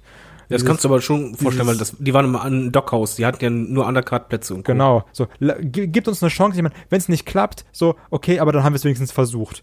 Und guck dir mal an, was daraus geworden ist. Also New Day ist, du kannst sagen, was du willst, aber das ist eines der erfolgreichsten Tech-Teams der WWE-Geschichte. Also so, Ja, absolut. und das ist einfach schön, dieses, das sind drei Typen, die hatten irgendwie Bock, sich was auszudenken, die machen auch immer wieder neue Sachen. Ich meine, klar, dieses Pancake-Ding, so, okay, super cool, äh, nicht. Aber da, da gibt's ja auch immer neue Sachen. Ich meine, klar, die Leute sagen, New Day ist immer das Gleiche, aber da ist ja auch immer so eine gewisse Weiterentwicklung, sage ich jetzt mal, drin. Und ähm, dass du es irgendwie schaffst, trotzdem nach, keine Ahnung, vier Jahren immer noch relevant zu sein oder immer noch so deinen Spot zu haben, das ist halt eine Leistung. Aber vor allen Dingen ist es wichtig, dass, wie Olaf sagt, dass du wie bei New Day dich auch wandelst. Du musst bereit dafür sein, auch Neues zu probieren. Es gibt halt Wrestler, von denen ich zum Beispiel sehr viel halte, aber die stagnieren und das in meinen Augen auch ein bisschen aus ja, selber Schuld, Anführungszeichen. Kevin Owens beispielsweise ist für mich jetzt nicht so extrem viel anders als der Kevin Owens von vor vier Jahren. Ich finde den immer noch super unterhaltsam, Aber da, da fehlt halt für mich einfach dieser eine Sprung von wegen, nee, warte mal, es, es reicht noch nicht für diesen absoluten Superstar. Aber warum du musst selbst schuld? irgendwas anders machen. Ja, Selbstschuld habe ich ja gesagt in Anführungszeichen. Einfach weil da diese Stagnation da ist und dadurch, wenn Stagnation da ist, langweilst du dich als äh, Zuschauer. Aber das ist doch selbst komplett das falsche Wort, egal ob in Anführungszeichen oder nicht. also das, das hat ja nichts mit Selbstschuld zu tun. Du kannst ja nicht sagen, ey, Owens, du wirst kacke eingesetzt, du kriegst kack Promos, in Anführungsstrichen selbst schuld. Das nicht, aber ich denke schon, dass du die Möglichkeit hast, als einer, der im Main Event äh, stand, an, an die Booker heranzutreten und versuchen, Ideen rüberzubringen. Und wenn es halt gar keine Idee gab, dann hat das meistens schon, äh, liegt es nicht nur immer an einer Partei, meiner Meinung nach. Ja, weil sehe ich anders. Weiß ich nicht. Ich glaube, dafür sind wir vielleicht auch einfach nicht genug ja, steckst du nicht äh, drin, ne? Klar. mit drin, glaube ich. Also, ähm, weiß ich nicht. Also ich meine, Kevin Owens ist nach wie vor aber auch ein Beispiel einfach dafür, für jemanden, der eigentlich gut mit der Crowd connected, aber dann eben dann doch nicht den Sprung schafft, aus welchen Gründen auch immer. Ne? Also weil er war zwar Champion, aber er pendelt ja dann doch eher so zwischen, ja, so halber Main-Eventer und dann eben so oberer Mitkader irgendwie hin und her. Den ganzen Sprung, den ganzen Sprung nach oben wird er da irgendwie nicht schaffen. Ne? Ich glaube nicht, dass das an seinem Willen liegt oder auch an der Kreativität, aber ich glaube, wir wissen ja auch, dass WWE momentan ein arges Kreativitätsloch hat. Also, ja, das, das merkst du deutlich. Aber wir sind ja gerade bei den Punkten, die halt so zusammenspielen. Das ist halt für mich ein Paradebeispiel für Stagnation. Wo halt eben nicht alles zusammen perfekt passt, dass es halt direkt Klick macht. Ja, äh, das stimmt, absolut. Also es ist, es ist schwierig. Es ist auch schwierig äh, für Wrestler natürlich da irgendwie den, den Durchbruch zu schaffen und relevant zu bleiben. Ich wollte noch ein paar andere Sachen ganz kurz ansprechen, die mir noch so, während ihr da diskutiert habt, so eingefallen sind. Äh, Stichwort Haare hatten wir. Ähm, da fällt mir so jemand wie John Morrison ein, der kaum, dass er einen Bart gehabt hat und auch dann wiederum den Entrance dann äh, ja auch schon vorher geändert hatte, also den Slow-Motion-Entrance mit dem Feuerwerk im Hintergrund das war jemand, wo ich gesagt hätte, wenn das Micwork ein bisschen besser gewesen wäre, hätte der den Sprung auch nach oben schaffen können. Und wenn er das, glaube ich, auch noch mehr gewollt hätte. Ich glaube, der war auch jemand, der zwar alle alles Rüstzeug mitgebracht hat, aber ich glaube, der war für das System WWE nicht gemacht. Und das ist, glaube ich, auch was, was du ähm, sein musst. Ich glaube, du musst auch jemand sein, der innerhalb dieser ja, großen Grenzen, die WWE natürlich dann auch hat, aber du musst dann eben auch in der Lage sein, darin zu arbeiten. Das ist nun mal ein Unternehmen und du musst dich da auch wahrscheinlich kooperativer zeigen, als wenn du jetzt in den Indies arbeitest, wo du einfach sagst, hier, ich habe die Vision für meinen Charakter und so ist es dann eben. Ähm, wir haben gerade auch so Bewegungen und Aktionen angesprochen. Ich finde zum Beispiel auch so an Schlägen, finde ich, siehst du auch immer ganz toll, ob jemand sich Gedanken drüber macht oder ne, wie er seinen Charakter darstellen sollte. Also wir haben gerade so über Kleidungsstücke gesprochen, dass man daran Wrestler erkennt. Du erkennst einen Schlag von The Rock unterscheidet sich absolut von einem von Steve Austin oder auch von einem Roman Reigns Oder von oder einem von einem Undertaker. Undertaker. Ja, Genau. nicht schlecht. Ja, also das Ja, aber sind die da- Kleinigkeiten. Da hat ja auch AJ Styles mal was Passendes gesagt, dass er sagte, er, er will eigentlich, dass jeder Move von ihm anders aussieht als bei jedem, anderen. Und wenn es ein simpler Schlag oder Tritt ist, dass man Ja. sofort erkennt, ey, das ist AJ Styles. Ja, so, so ist es dann eben auch. Ne? Also es sind oftmals Kleinigkeiten, Schläge, Tritte. Ähm, Im Wrestling ist, glaube ich, einfach nichts schlimmer, als wenn du einer von vielen bist. Sondern du darfst nicht sagen, ich möchte sein wie Bret Hart, ich möchte sein wie der Undertaker oder sonst irgendwas, weil das ist dumm, weil die gibt's ja schon. So und du kannst die meistens auch nicht über, übertreffen, sondern du musst dir wirklich überlegen, äh, was du was kannst du dem äh, Geschäft beitragen oder wie, was kannst du anders machen, um herauszustechen? Das ist eben im Wrestling wie in jeder anderen Kunstform auch. Also ich meine, wenn, weiß ich nicht, wenn jetzt, äh, weiß ich nicht, die neueste, weiß ich nicht, Miley Cyrus Kopie rauskommt, die hat vielleicht einen One-Hit-Wonder und dann ist aber wieder weg. Ne? Genauso, wenn eine Band sagt, hier, ich möchte die klingen wie ganzen Roses, sagen sie auch, hä, haben wir schon, ne? Also, das ist ganz, ganz schwierig. Und wie gesagt, du musst eben dann noch gucken, dass du auch die, die Storylines bekommst. Ähm, wobei das ja heutzutage ja auch, da haben wir, glaube ich, auch schon so ein bisschen drüber diskutiert in den vergangenen Wochen, so dass die Kreativlosigkeit bei WWE ist ja erschreckend. Ähm, da hat man ja auch manchmal so ein bisschen das Gefühl, dass es da eher nach Marketingplänen geht. Also sprich, äh, da hat man Charaktere, die werden ausgesucht und die werden dann prominent dargestellt. Wenn du da nicht in das Raster fällst, dann bist du eben sprichwörtlich aus dem Raster gefallen. So. Ich glaube, da sind wir auch alle der Meinung, dass wir da ein bisschen Attitude Error zurückwünschen, oder? Ein bisschen, ein, nee, einfach ein bisschen, nicht, nicht Brutalität, sondern einfach diese, ein bisschen mehr Freiheiten und auch bei den Promos, Ja, dass du einfach merkst, okay, ihr könnt euch verwirklichen, zumindest in einem gewissen Rahmen, diesen Rahmen geben wir euch. Ich glaube, das würde schon viel ändern. Ja, also da, da, ich, Entschuldige, ich, ich lache in erster Linie darüber, weil ähm, wir heute bei YouTube jemanden gehabt haben, der genau das geschrieben hat, übrigens. Was du gerade gesagt hast. Also das war der, der Ich Dieter, der hat Nee, nee, er hat geschrieben, ich hoffe, dass wir in den nächsten Jahren eine neue, neue Attitude-Era bekommen mit einem breiteren, ähm, man hat so ein breites Spektrum an Wrestlern ist absolut dazu nicht in der Lage, irgendwas daraus zu machen. Und er hat auch geschrieben, dass er, dass es ihm vor allem darum geht, dass äh, in die Storylines mehr Bewegung kommt und die Charaktere mehr Bewegung kommt und so und dass sich bei WWE so ein bisschen Sorglosigkeit äh, ja zu Ungunsten der Kreativität eingeschlichen hat. Ich glaube, das ist genau das, was du ausdrücken möchtest, oder? Äh, ja. Also momentan hast du halt das Gefühl, als wenn alle nach einem Marketingplan arbeiten und auch, okay, nichts, was außerhalb diese, dieser Linie ist, machen, genauso wie bei den Promos, wo dann halt Formulierungen kommen, wo du einfach dir einen Kopf packst und sagst, das kannst du vielleicht schreiben, aber nicht sagen. Das, das fehlt mir halt auch, weil es, es fühlt sich zu sehr wie ein Produkt an und zu wenig wie überraschend. Sagen wir zum Beispiel die, die CM Punk Pipe Bomb, äh, Pipe Bomb damals, man, man weiß, die war abgesprochen, man weiß aber auch, dass er da gewisse Freiheiten hatte und nicht alles abgesegnet war. Und das hat das dann auch wieder emotionaler für dich gemacht, weil es sich echter anfühlte. Also ich glaube aber, dass das Firmenrisiko dabei ist doch auch so ein bisschen, dass du, wenn du jetzt jemanden als krassen Typen positionieren willst, und ich weiß nicht irgendwie Roman Reigns, sondern grundlegend, ähm, kannst du, wenn es mehr Freiheit und Promos gibt, äh, merken, wie auch größere Stars untergehen. Weil ich glaube, wenn du wirklich Promos mit Freiheit hältst, gerade wenn du, wenn du wirklich schlagfertig sein kannst, das ist ja eine Sache, die ich auch liebe. Dieses, wenn auf einmal so ein Konter kommt zu Bums, wo du weißt, okay, der war jetzt gerade nicht vorgeschrieben, ähm, wenn du dann jetzt bleiben, nehmen wir trotzdem mal einen Roman Reigns gegenüber einen Kevin Owens stellst, ich glaube, der wischt halt mit dem den Boden. Oder Das kann auch, gut Auch sein. wenn du jemanden gegenüber von einem Chris Jericho stellst, der nimmt den halt komplett auseinander. Die, also so, da sind, da sind ja Sprüche bei, die schalten so schnell, so dann stehst du da und sagst so, äh, äh, äh, äh, ja, Feigling. So. Ja, das weiß ich aber nicht zwangsläufig, weil damals bei der Attitude Era war es ja auch nicht so, dass alle ohne Skript gearbeitet haben, sondern diejenigen, die es wollten. Ja, Und klar, natürlich. Schon, dass, dass, dass die halt ähm, so kollegial sind, dass sie einen nicht vorführen und schon abschätzen können, wie jemand redet. Aber gerade diese spontanen Situationen, John Cena ist halt einer der wenigen, die, wo du merkst, okay, der, der schweift mal manchmal ab. Der merkt dann beispielsweise, wenn die Crowd reagiert, dann wechselt er mal kurz seinen Plan, geht drauf ein, aber das sind dann im, immer diese kleinen Momente, wo du vorm Fernseher grinsen musst oder einfach denkst, wow, cool. aber ich meine, waren das nicht Da, das fehlt einfach. Das geht momentan ab. Und da kannst du noch so sehr jemanden versuchen zu schützen. Die sind so trainiert vor der Kamera und haben so viele Promos schon gehalten. Ich glaube eher, dass ein Skript, was du wortwörtlich, das ist ja dieser Kontrast zu damals, die müssen das absolut wortwörtlich sagen. Wenn du das im Hinterkopf hast, ist es eher eine Last für viele Leute, gerade wenn du unsicher bist, als wenn du etwas spontaner reagieren kannst. Ja, sehe ich ein, aber also ich meine, aber doch gerade diese Promos, wo du wirklich sagst, okay, da reden gerade zwei Typen ähm, und sind beide spontan, das, das waren auch so die heftigsten Sachen. Also da, da sind ja irgendwie Wortwechsel rausgekommen oder auch, wenn du jetzt mal überlegst, ein Kevin Owens und Jericho zusammen. Also das kann keiner geschrieben haben vorher. Das war, ich nenne es mal Situationskomik.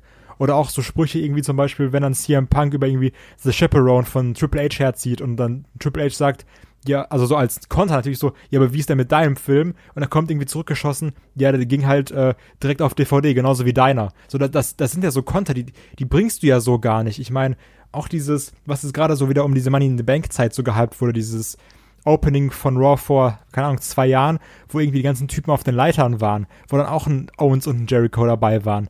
D das waren ein Segment, wo du gesagt hast, okay, die waren unfassbar unterhaltsam, weil da gerade Leute nicht nur Schema F gemacht haben. Und ich meine, zum Beispiel, ich, ich liebe einen AJ Styles, aber ich finde AJ Styles Promos, also so, so mehr WWE Corporate geht eben nicht. Das sind Wörter, du merkst, okay, die sind vorgeschrieben, das muss man so und so sagen. Und das ist so das, Problem dabei, aber ähm, Ich glaube, WWE geht einfach einen sehr sicheren Weg gerade. Ja, Und gen- das genau. Das, was, was uns stört, weil was man dann aber auch nicht du übel musst nehmen halt Risiko eigentlich. eingehen. Wenn du, wenn du Risiko eingehst, ist die Wahrscheinlichkeit natürlich da, dass irgendwas mal nicht funktioniert. Aber andererseits, wenn irgendwas funktioniert, kann es richtig groß werden. Und dieses Risiko, das fehlt mir halt total. Und das ist auch etwas, was ein Wrestler ausmacht, um Superstar zu werden, ist halt ich, also ich, ich sag mal so, ich kenne keinen Wrestler, der mega Superstar geworden ist, weil er immer strikt alles per Skript nicht irgendwann mal spontan irgendwas Besonderes Eigenes gemacht hat. Und das gehört für mich auch dazu, damit du Superstar bist. Und diese Freiheit muss einfach wieder größer werden, damit die Chance auch wieder größer wird, dass jemand zum Superstar wird. Was ich noch ganz kurz so aus persönlicher Sicht da äh, reinwerfen will. Ihr habt vollkommen recht mit eurer Diskussion und ich glaube auch, dass ein bisschen mehr Spontanität WWE gut tun würde. Ähm, nur mal so zum Vergleich, äh, ja, wie spontan diese Jungs auch teilweise sind. Ich hatte ja mal bei WrestleMania 32 hatte ich ein Interview mit The New Day und die haben mich da absolut zerpflückt von links und von rechts und äh, haben mich da auseinandergenommen. Und der schlimmste Spruch, auf den ich nicht mehr wusste, was ich darauf kontern sollte. Eigentlich müsste ich dieses Video mal online stellen. Also, wenn ihr dieses Video online sehen wollt, dann äh, schreibt uns, wenn ich das noch irgendwo Ich hab. schreibe. Ähm, das, Ich schreibe das auch, Schlimmste war wirklich, dabei. als ich, als ich zwischen, ich meine, es war Kofi und ähm, und äh, Big E stand und ich meine, Big E guckte mich an und meinte so, warum stehst du eigentlich in der Mitte? Möchtest du die Creme zwischen den beiden Oreo-Keksen sein? und, und ich stand da so, äh, was? Da hat mir irgendjemand was von links ins Ohr geblasen, irgendjemand was von rechts. Und diese Jungs, also egal ob es jetzt ähm, gerade auch, ich habe auch Interviews mit Paul Heyman gemacht. Der kann so. das auch sehr Wenn- gut, ne? also Paul Heyman ist, ist, wenn der mal loslegt und äh, auch da gibt's ja ein sehr schönes Foto von mir mit ihm irgendwie, wo er mich äh, in Grund und Boden starrt. Aber du merkst dann eben, wenn die eben loslegen, du kommst da nicht mehr mit. Ne? Also da, die haben so viele Spontanität und die haben auch einfach so viel Übung darin, ähm, auf gewisse Situationen einzugehen. Die haben das hier jeden Tag, auch wenn sie im Publikum sind. Ne? Äh, ja, wir erinnern uns dann auch an die Szenen, wo Kevin Owens das- Kind im Publikum beleidigt hat und die Mutter dann wütenden Brief an WWE geschrieben hat und solche Sachen. Also an Spontanität, die Jungs können das, aber es ist einfach, glaube ich, momentan die WWE-Policy, dass die das etwas beschränken. Wahrscheinlich auch, damit es eben kontrollierbar bleibt und aus eigener Erfahrung weiß ich, dass äh, Wrestler auch einen bisschen verqueren Humor haben und ich glaube, wenn da mal, ähm, da wird es wahrscheinlich nicht immer PG sein, was die, was die Jungs da machen. Ich meine, aber ich glaube, das, das macht auch so ein bisschen äh, diesen Hausshow-Charme aus, oder? Also, weil Ja, da klar. bekommst du halt noch solche Sachen mit, so ein bisschen Spontanität. Und wenn dann einmal irgendwie jemand was komplett anderes macht, äh, also, ich meine, klar, also so diesen Reiz bei Hausshow, oh, ich sehe jetzt ein geiles Titelmatch, das hast du eben nicht, aber du hast Sachen, wo du weißt, okay, das würde ich jetzt off-camera normalerweise niemals sehen. Ich meine, das ist immer noch eine der besten Sachen. Ich glaube, das war ein Video, was David mal geschickt hat. Irgendwie so funny House-Show-Moments oder sowas, wo dann auch irgendwie so ein Undertaker bei einem Hot-Tag so unfassbar abgegangen ist und so auf, auf die Treppe getreten hat. Das sind ja Sachen, die siehst du normalerweise nicht und so die, die, die drehen dann einfach mal frei und das ist super unterhaltsam. Das stimmt. Ähm, lass mal so hier Richtung, Richtung Zielgerade hier vom Hauptthema abbiegen. Jetzt, wir haben schon so ein bisschen am- zusammengefasst, was jetzt den Job als Wrestler ausmacht. Und jetzt ist aber eigentlich die, ja, die äh, Kulmination hier aus dem ganzen Gelaber, was wir jetzt hier seit einer Stunde machen, ist doch eigentlich die Frage, ist Wrestler für euch eigentlich ein Traumjob? Kai. Nee.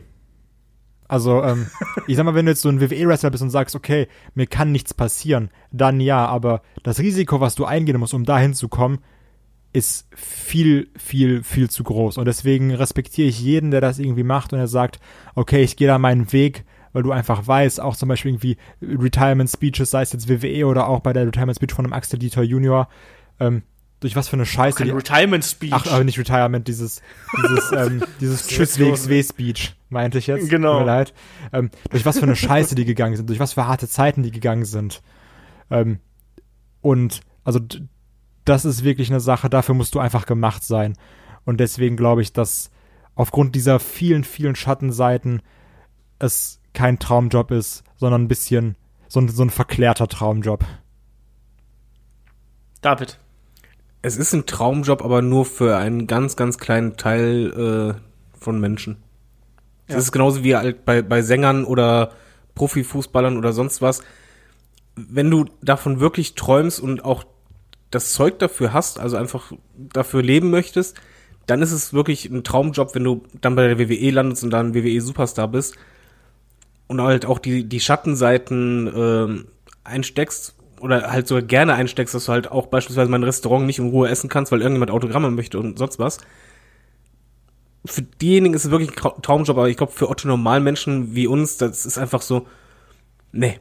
ich glaube, wir, wir mögen da lieber mehr die Sicherheit und äh, das Leben, was wir haben. Und wir sind auch einfach nicht dafür geschaffen. Das ist wirklich nur ein ganz kleines, kleiner Teil von den Leuten, die vielleicht mal damit anfangen. Ja, also mir ging es auch so. Ähm, auch da wieder kleine Empfehlung. Ich mache aber den, den Roundtable bei WXW. Ähm, da sprechen wir auch unter anderem über so ein ähnliches Thema. Ähm, wir haben auch Gefahren des Wrestlings und solche Sachen. Ähm, mir ging es dann auch so, nachdem die äh, Jungs und Mädels da von ihren Erfahrungen geschrieben ha äh, erzählt haben, war ich auch nicht mehr so, äh, ja, begeistert. Also das reichte dann eben von diesen Entbehrungen, die du dann eben machst, äh, von den äh, Verletzungen, die du dann eben davon trägst. Natürlich dann auch die positiven Sachen wie diesen Roadtrips und dem ganzen anderen Kram, diesem dieser tollen Erfahrung auch auf der Bühne und diesem äh, Adrenalinrausch und dieser Bestätigung, die du dann auch kriegst. Ähm, ich muss sagen, für mich wäre es nichts. Ich bin ein, allein die viele Reiserei, ich bin da ein sehr häuslicher Mensch. Ich bin gerne, ich schlafe gerne in meinem eigenen Bett, obwohl ich sehr viel unterwegs bin. Bin ich immer, äh, ich sag immer so ein, zwei Tage im Hotelbett sind okay, aber äh, wenn es dann darüber hinausgeht und du quasi äh, ja, da wirklich einfach längere Zeit pennen musst, dann schlafe ich irgendwann auch nicht mehr gut. Und deswegen, da würde ich nie ein großer Freund von sein. Ähm, genau das, was, was Kai auch gerade gesagt hat. Ein großer Respekt an jeden, der das äh, macht. Vor allem wir haben es auch schon angesprochen, so gerade in der Anfangszeit verdienst du halt nicht viel Geld und du hast keine Garantie dafür, dass du jemals richtig viel Geld damit verdienst. Oder machst sogar Minus. Ähm, also, ja. wie halt schon David gesagt hat, also, dann wrestelst du vielleicht für 20 Mark oder ach, 20 Mark, ich wollte Dollar sagen, äh, für 20 Dollar und fährst dafür Ja, aber irgendwie fünf ne? Stunden. Er wollte ein bisschen Retro-Charme reinbringen. Ja, genau so ist es halt. Also es hat ja auch äh, ähm, äh, Tony Storm zum Beispiel hat es ja auch bei dem äh, ähm, Roundtable zu dem, äh, wer heißt es? Ähm, Women's Wrestling. Women's Division, genau, Women's Wrestling, Women's Revolution Podcast, äh, äh, Roundtable gesagt, da hat sie halt auch gesagt, wir machen das hier nicht fürs Geld, wir machen das, weil wir es lieben und wir machen das äh, vielleicht dann auch noch da, weil wir gerne mit diesen Menschen hier arbeiten und weil wir gern quasi einmal äh, um die ganze Welt reisen mit Wrestling, aber wir machen es eigentlich nicht fürs Geld. Das Geld kommt dann vielleicht irgendwann mal, aber man weiß halt eben nicht, ne? Ich glaube, das ist das Wichtige generell, wenn du ein Superstar werden willst, ob Wrestler oder auch Sänger. Du machst es anfangs nicht wegen des Geldes. Das ist auch der falsche Anreiz. Das, das darf nicht der Anreiz sein, weil dann schaffst du es nicht. Ja, eben. So ist es. Wir machen das hier auch nicht fürs Geld, sondern nur für den Fame. Nein, Quatsch. Wir werden machen das reich ja auch, und weil. Genau, wir werden reich und wunderschön. Wir werden äh, auf ein Bier für Wrestling. Genau, ich mache das nur, damit ich bei WXW-Shows erkannt werden kann, wenn ich Hardcam sitze. genau. so sieht's aus.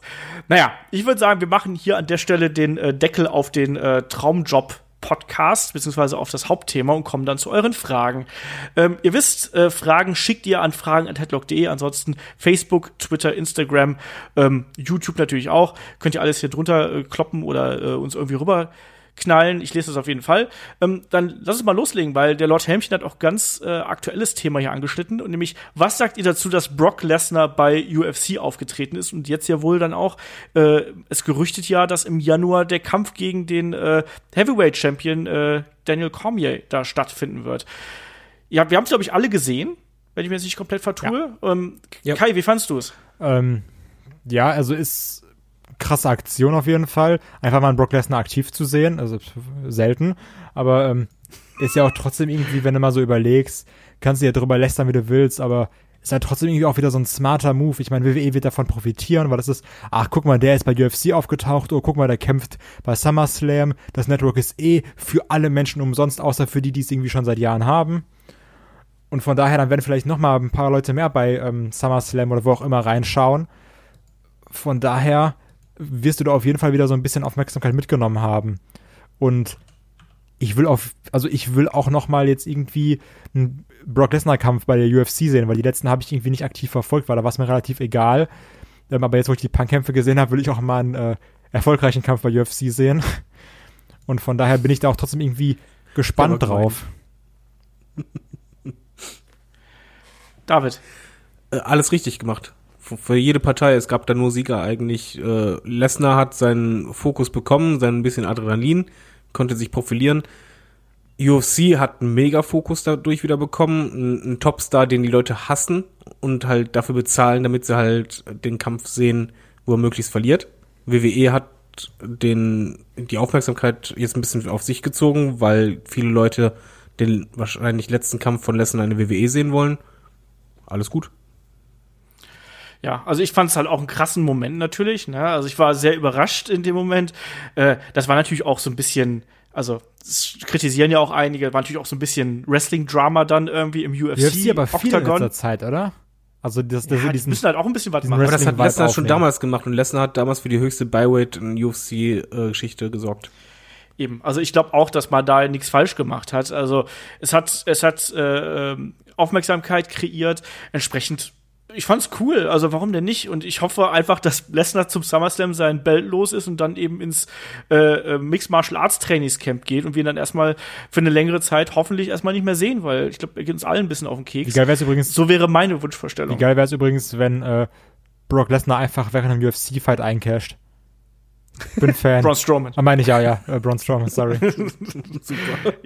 Das, äh, das, hat- da gab's doch auch die ersten Memes, Ja, oder? klar, so, natürlich. Äh, Das ist, das ist immer so die Hochzeit des Internets, dafür liebe ich's ja.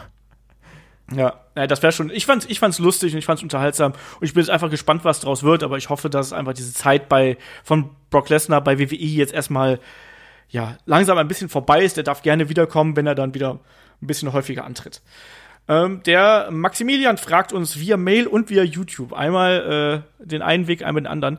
Ähm, er fragte, äh, fehlen euch in letzter Zeit auch die I Quit Matches äh, für AJ Styles gegen Nakamura oder Owens gegen Jericho? Hätte diese Stipulation doch perfekt gepasst. Äh, liegt es an der PG-Era, dass es weniger I Quit Matches Soll ich gibt? antworten? Ja. Okay, weil ich hab die, und Spaß, ich hab die Frage gelesen und ich war so, ey Max, fühle ich eins zu eins. Ich, ich liebe ein Quit-Matches, ne? Und das regt mich auf, dass es die so selten gibt. Und ich finde auch, dass zu irgendwie AJ und Nakamura super in ein Quit-Match gepasst hätte. Und das hat mich irgendwie aufgeregt, dass es die so selten gibt. Weil ich finde, wann war das letzte? Keine Ahnung, ich finde das richtig Käse, dass es die nicht mehr so häufig gibt. Mehr I Quit Matches und dafür weniger bla bla on a Pole Matches. Dafür setze ich mich jetzt ein. Aber auch nicht so, nicht so nach dem Motto, oh ja, jetzt jeden November gibt's äh, Never Say I Quit oder so als Pay-Per-View, wo jedes Match ein I Quit Match ist. Sondern No Surrender gibt's The da. Breaking Point. Ha! Ja, genau. Nein, also ähm, ich finde diese Stipulation sehr, sehr gut und ich finde auch, dass man die schönen Fäden einbauen könnte und ich sehe es auch so, dass AJ Nakamura da eine gute Fehde für gewesen wäre.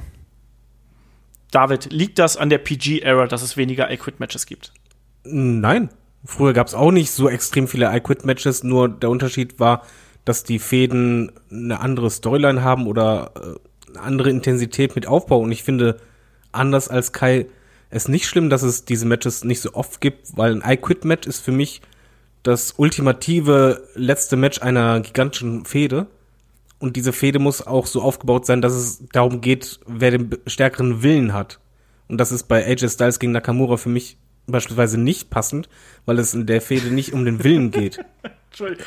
Ich stelle mir gerade dieses I Quit Match vor, wo die beiden einfach Sich in die Eier voneinander hauen. sitzen und sich einfach in die Eier hauen, bis einer aufgibt. Einfach das Ausrambonen. Ja, also das, das würde halt für mich einfach zu, zu der Fehde nicht passen. Es muss. Oh Gott, ich stelle mir das gerade bildhaft vor. Das ist nicht. Erst dreh ich dir so fest in die Eier und dann noch kannst du mir so fest in die Eier. Aber, aber da, du siehst einfach nur, das Match besteht nur aus 50 Eiertritten. Aber ich, ich finde halt, es passt da nicht. Zum Beispiel bei The Walk gegen Mankind damals, das passte, weil da ging es darum, dass einer war der Unterlegene, der aber diesen Willen hatte, diesen unbändigen Willen. Das, das gehört dann dazu. Dann passt es von der Storyline her. Alles klar, I Quit ist dann das Ende davon. Und das ist für mich, I Quit Match ist was Besonderes.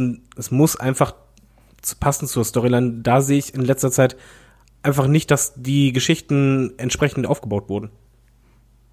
Ja, also ich bin nicht so ein Riesenfreund von I Quit Matches, weil genau wie, wie David gerade sagt, also die äh, Fehde muss dazu passen und die Fehde muss dazu gemacht sein. Also ich finde, man kann es einsetzen, aber man darf es halt eben nicht übertreiben. Ich will nicht jedes Jahr fünf I Quit Matches Nee, sehen, das muss das nicht sein. nicht. Aber für die entsprechenden Geschichten ist das schon durchaus okay. Und ich glaube auch nicht, dass es was mit der PG-Era zu tun hat. Ich glaube eher, dass momentan die äh, Creative-Abteilung bei WWE das vielleicht nicht auf dem Zettel hat oder sagt, wir wollen das gerade nicht oder sich vielleicht auch noch ein bisschen was aufhebt für Ende des Jahres, wenn es dann wieder ein bisschen heißer hergeht. Ich glaube nicht, dass das was mit PG zu tun hat, weil man kann auch gute I-Quit-Matches zeigen, ohne äh, dass man irgendwie Blut zeigt oder sonst irgendwas. Also wir haben auch in den letzten Jahren auch schon sehr harte Matches gesehen, ähm, trotz PG. So, der Max fragt noch, äh, fehlen euch auch die überraschenden Debüts neuer Superstars? Und das haben wir auch schon so oft gesagt eigentlich. Ja. Ja, Ja, bitte. Nur heutzutage gibt es im Vorfeld bereits Trailer, es gibt Tweets und bei NXT weiß man eh, wer dann irgendwann den Spruch ins Main Roster schafft. Ja, bin ich vollkommen bei dir, Max. Nein, wir sind voll bei ihm, Ja. weil das ist das, Ja. das, was einfach diesen Moment kaputt macht, sind diese Trailer, diese Ankündigungen, die gerne alle streichen. Ja, ich finde, mal kann man das eben machen, aber ich finde es auch einfach mal geil, wenn du, keine Ahnung, bei einem, bei einem Großereignis bist und plötzlich kommt einfach, steht einfach irgendjemand auf der Bühne und spricht die Herausforderung aus oder greift ein oder sonst Oder ein irgendwas. Sting ist auf einmal da. Ja, also weißt du, sowas. Ne? Und ohne, ohne, zum Beispiel jetzt mal, mal ganz blöd formuliert, bei Nia Jax gegen äh, Alexa Bliss ist jetzt kein Match, auf das ich mich riesig freue, aber trotzdem äh, hat Ronda Rousey schon angekündigt, ich habe garantiert ein Ticket dabei. So, ich sitze in der ersten Reihe. So, ja, geil. Ne? Was, was bringt das denn? Wie viel cooler wäre das denn, wenn die einfach quasi dann durchs Publikum gerannt kommt und dann Alexa Bliss vermöppt? Ja, ich, ich bin komplett bei dir. Ich, ich finde das halt schrecklich. Vor allen Dingen, es macht einfach, es nimmt sehr viel Überraschung und auch Emotionen aus einer Story oder Fehde. Und es kann auch für viele Wrestler das Debüt extrem erschweren. Gerade bei den NXT-Lern, die halt, wenn, wie sie zuletzt bei Stables zum Beispiel gesehen, Ankündigungen, Videos kommen, ja, dann in zwei Wochen, in drei Wochen, ja, wir kommen. Und du einfach denkst, nein, ihr seid ein Stable, ihr, ihr müsst, also ist halt Sanity, von denen ich rede, ihr müsst einfach plötzlich da sein und dann euer, an, eure Anarchie da ausleben. Das macht so viel kaputt und die Leute müssen da erstmal wieder das aufbauen, dieses Momentum schaffen. Genau. Sehe ich komplett so. Ähm, Ronaldinho49 fragt, sollte Kane noch mal einen kleinen Push bekommen bei WWE? Ich glaube, er meint einen Singles-Push. Nein. Ich sag nein. Ich sag einen Tag-Team-Push mit Daniel Bryan, einen kleinen. Er meint Das einen ja. Singles-Push. Ja, ist mir doch egal, was er meint. Hast du gehört, Ronaldinho? Äh, ich glaube, dass einfach Kane mit der Position, die er jetzt gerade hat, äh, mit Daniel Bryan an der Seite, das ist doch super. Also das, da macht er ja auch Spaß und das funktioniert und ich will ihn nicht noch mal irgendwie äh, als Singles Wrestler sehen, muss ich nicht haben. Dann kommt die zweite Frage von ihm: Sollte WWE die ECW als Roster wieder zurückbringen? Nein. Nein. Nein, die ECW hatte ihre Zeit. Die ECW ist, glaube ich, zigmal aus dem Grab rausgekratzt worden und wieder auf den Frankenstein-Stuhl gelegt worden und per Blitz wiederbelebt worden. Es hat nie richtig funktioniert. Kann ich eine Reicht Gegenfrage stellen? An, Nein. An Ronaldinho? Doch. Gemacht. ja, du weißt ja, wie die, wie in der PG-Ära Extreme Rules Pay-Per-Views sind. Willst du das wirklich jede Woche sehen? Oder die letzte ECW. Ja. Wir brauchen einfach gibt mehr immer nur December to überall. Wir brauchen einfach, wir brauchen einfach mehr Roster. Ich meine, ich habe so, ich habe halt so unfassbar viel Zeit zwischen Raw, SmackDown, Tour 5 Live, NXT, NXT UK, äh, New Japan, Ring of Honor. Ich finde, ich habe einfach so viel Zeit. Ich hätte einfach gerne Ja, noch eine eben. Show. Passend dazu, der Chiefbooker fragt, schaut ihr New Japan? Nee, keine Zeit. Nein, keine Zeit. Äh, ich versuch's. Also ich versuche zumindest die aktuellen Shows irgendwie mitzukriegen. Ich habe tierisch Angst vor dem G1 Climax. Das werde ich garantiert wieder drei Tage durchhalten und dann komme ich nicht mehr nach mit dem Schauen. Mal gucken. Aber ich versuche so viel wie möglich von New Japan zu schauen, weil es ein tolles Produkt ist. Ähm, und er fragt, schaut ihr Lucha Underground und die aktuelle Staffel, wie gefällt's euch? Muss ich sagen, Nein. ich habe noch nichts davon gesehen. Das gibt's ja leider nicht bei äh, Netflix Deutschland, sonst hätte ich's geschaut. Ja. David, du wahrscheinlich auch nicht. No. Okay. Way, Jose. Dann kommt der Stefan und fragte via Instagram. Er ist aus der Schweiz, deshalb gibt's ein paar Schweizer Fragen. Er fragt erstmal, wie findet ihr im Allgemeinen die Schweiz? Das finde ich so super. Äh, ich war Kannst einmal in Basel. Schweizerdeutsch sagen? Ich kann sowas überhaupt nicht, leider. Ich bin da extrem äh, schlecht in. Äh, da müsste man Chris hier haben. Chris kann sowas. Ich kann Ja, sowas kann überhaupt das nicht. Ähm, ich mag, die- also ich finde die Schweiz okay. Ich war, mein, mein Bruder wohnt ja da in der Ecke. Ähm, ich war ein paar Mal in Basel, irgendwie ist eine schöne Stadt. Von daher, ich hab, kann nichts Negatives über die Schweiz sagen, war jetzt aber auch noch nicht so oft da. Außer, dass es arschteuer ist. Ja, das stimmt. Das, Wiener das, Schnitzel, 30 Euro, passt. Ja, ja, das ist richtig. Äh, Die haben da einfach höhere Verdienste. Ich weiß gar nicht, habt ihr irgendeine dezidierte Meinung zu der Schweiz? Nö, ist neutral. Wie die Schweiz auch? Ja, das ist ja, aber teures. Land. Ich hätte gern das Gehalt wie ein Schweizer. Ähm, dann hat er aber auch noch ein paar äh, Wrestling-spezifische Fragen. Und zwar, äh, kennt ihr die SCW? Was haltet ihr davon? SCW ist Swiss Championship Wrestling. Das wusste ich, weil es klar war. Also ich, also ich meine so, Äh, weil das ist so, okay, CW, wofür könnte das stehen? Das meinte ich damit. Nicht, weil ich wusste, Ja, was Swiss SCW Cesaro Wrestling. heißt. Stimmt eigentlich, ja. Superman Cesaro Wrestling. So, also ich muss sagen, ich, um hier so wieder die Linie zu kriegen auf was Ernsthaftes. Ich, hab- ich habe den Namen schon mal gehört, ich habe aber noch nie was davon gesehen, deswegen äh, kann ich da keine Meinung zu abgeben. Ich glaube, bei euch ist es nicht anders, oder? Genau. Wenn du dazu keine Meinung hast, können wir keine Meinung dazu haben. Wenn selbst Olaf das nicht kennt, also, also jetzt, wer, wer soll es dann kennen? Dann, jetzt, jetzt kommt die Gretchenfrage hier, die Gretchenfrage. Ähm, kennt ihr neben Cesaro noch gute Wrestler aus der Schweiz? Berühmte Schweizer Wrestler. Google. Nee, kenn ich nicht. Nee, ich auch Ähm, nicht. Äh, Ares fällt mir da spontan ein, äh, aus dem Swiss Money Holding Zeit natürlich Marc Rodin. Ich weiß gar nicht, ob ich glaube, der ist auch Schweizer. Ähm, aktuell Oliver Carter fällt mir da ganz, ganz spontan ein. Dann wird's aber auch schon eng. Ich weiß, dass noch ein paar andere ähm, äh, Wrestler, die hier in Deutschland auch hin und wieder mal unterwegs sind, äh, Schweizer sind. Also ich glaube, Drake, Drake Destroyer ist, glaube ich, auch Schweizer. Ähm, der, der fällt mir immer nur ein, die habe ich doch, glaube ich, erst einmal catchen sehen, aber ich finde den Namen so toll. Ähm, ansonsten nicht so extrem viele. Ähm, und er fragt noch, äh, was haltet ihr von Cesaro? Ich sagte, super Wrestler, super netter Typ. Ja. Geiler, geiler Kerl. Ich finde es schön, dass er jetzt seine Rolle gefunden hat mit Cesaro, ach, mit äh, Sheamus zusammen als äh, The Bartek Team. Das war ja auch ein unfassbar langer Weg. Also, wenn wir gesagt haben, oh Gott, da muss doch mal irgendwas passieren. Ich finde, die haben wirklich eine sehr schöne Rolle zusammen gefunden. Gerade bei SmackDown nicht so präsent. Aber ich glaube, die werden auf jeden Fall wiederkommen, weil das ist einfach ein starkes Tech-Team. Und ähm, sehe ich wirklich unfassbar gerne. Ich Ja. sehe Cesaro auch super gerne. Ich finde, er hat fantastische Single-Matches auch abgeliefert. Ich bin auch, anders als ihr, der Meinung, dass er eigentlich genug Potenzial hat, um Uppercarter zu sein. Äh, er braucht nur ein anderes Gimmick, anderes Theme-Song und Eigentlich alles anders. Nö, der, der Wrestling-Stil, den kann er beibehalten. Ich glaube auch, dass, dass Cesaro, er ist zwar kein Gott am Mikrofon, aber ich denke schon, dass er was haben kann, ähm, was, was funktionieren könnte. Und ich finde seine Rolle aktuell sehr gut, die er hat. Er, hat- er hat seinen Platz gefunden.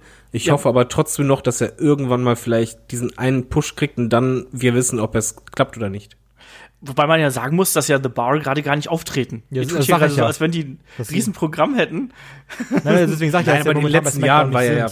Aber ähm, die haben halt ihre Rolle gut gemacht. Und ich meine, die waren ja auch sehr stark präsent mit dieser zwei Jahresfehde gegen New Day gefühlt. Von Ja. daher sage ich auch, ich finde es nicht schlimm, dass die jetzt gerade nicht da sind. Ähm, aber wie gesagt, wenn sie zurückkommen, bin ich mir auch sicher, dass sie auch wieder bei SmackDown im Titelgeschehen mitmischen werden.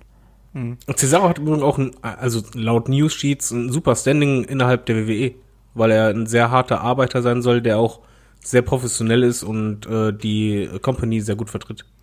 Cesaro ist super. Ich habe den ja auch kennengelernt. Also nicht nur bei WXW damals noch, sondern auch dann ähm, in Interviews bei äh, auf der Gamescom war der auch mal zu Gast damals, als er seine seine Schulterverletzung gehabt hat. Ein unfassbar netter, humorvoller Mensch, der irgendwie immer so einen lockeren Spruch auf Lager hat. Ich bin natürlich da mit meinem WXW-Shirt aufgetaucht. Da kann man direkt an so, hey, geiles Shirt und so.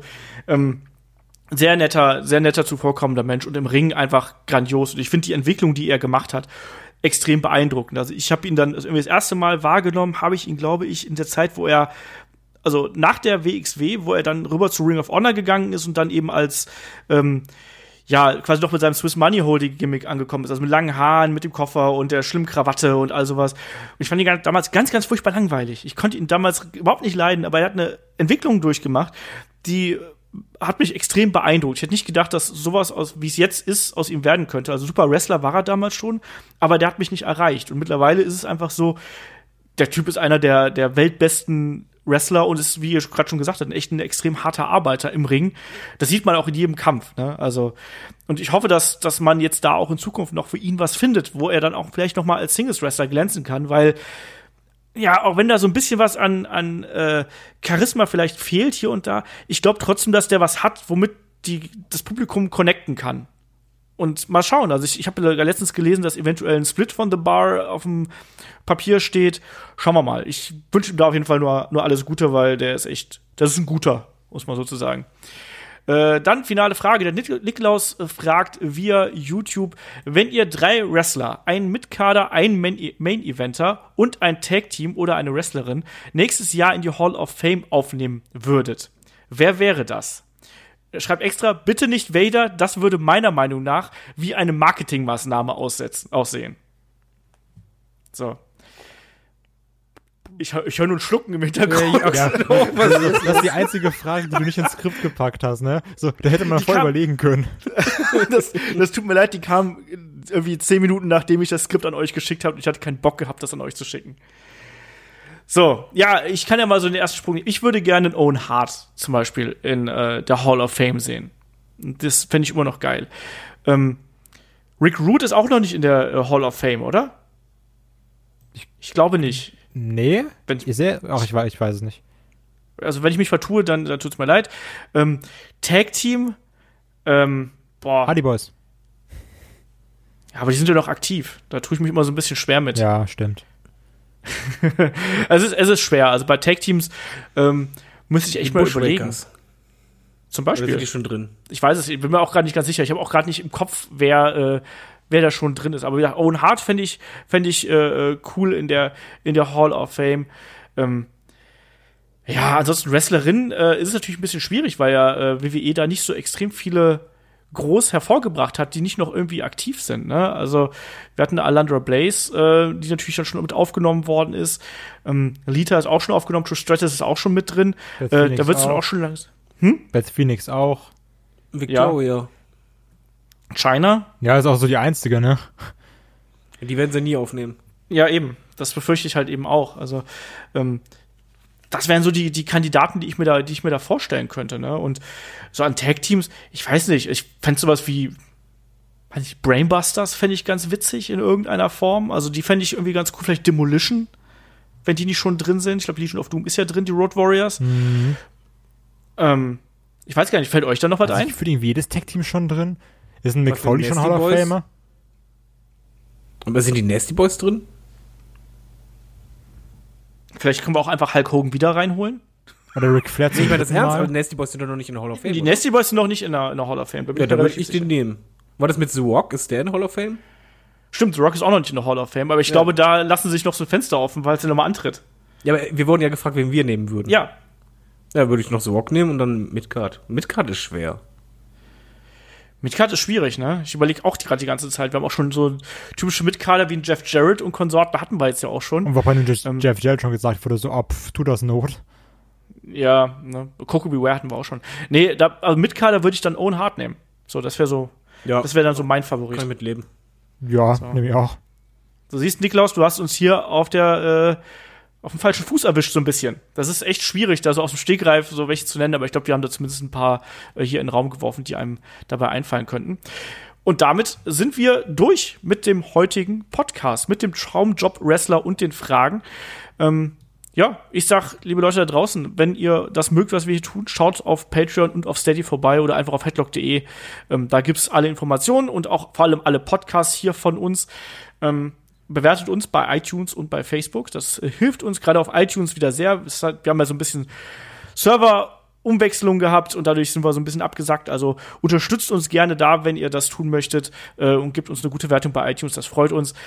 Und äh, ja, dann bleibt mir eigentlich nur noch zu sagen, äh, danke Kai und danke David. Äh, viel Spaß beim WM-Finale, wenn ihr das hier noch vor dem WM-Finale hört. Hoffentlich wird es ein besseres Spiel als Kroatien gegen England. Das war doch Das geil. War, also, nein, also nach, bei dem, nach dem 1-1 war es geil. Ja, ja, nach dem 1-1 war super. Vorher hat halt England das Spiel eingestellt. Ja, das genau das. Ja, aber wir sind ja hier kein Fu äh, Fußball-Podcast. Ich fand's, mir, mir tat England extrem leid in dem Spiel. Aber naja, Ja, Ähm. Okay, wer, wer wird Weltmeister nochmal kurz? Frankreich. Frankreich. Kroatien. Aber du guckst auch noch Ring Ich, of ich Honor, sag's ne? einfach, weil ihr beiden Frankreich gesagt habt. da kann ich anschließend sagen, ich hab's ja gesagt. Ja, genau. ja, ich bin gespannt. Auf jeden Fall viel Spaß beim WM-Finale. Wir hören uns nächste Woche wieder zur Review von äh, WWE Extreme Rules. Dann ist auch wieder der Kai mit dabei. Und äh, dann gibt es auch noch äh, zum nächsten Wochenende das Fazit zu zwei Jahren Roster-Split bei WWE. Haben wir letztes Jahr schon so ein bisschen gemacht und werden nochmal die aktuellen Geschehnisse der letzten zwölf Monate damit reinrollen. Wird garantiert auch eine ganz gute Sache werden und vor allem, glaube ich, auch bin ich sehr gespannt, wie positiv dieses Zeugnis dann ausfallen wird. Mal sehen. Wir hören uns damit nächste Woche wieder. Macht's gut, bis dahin, tschüss. Tschüss.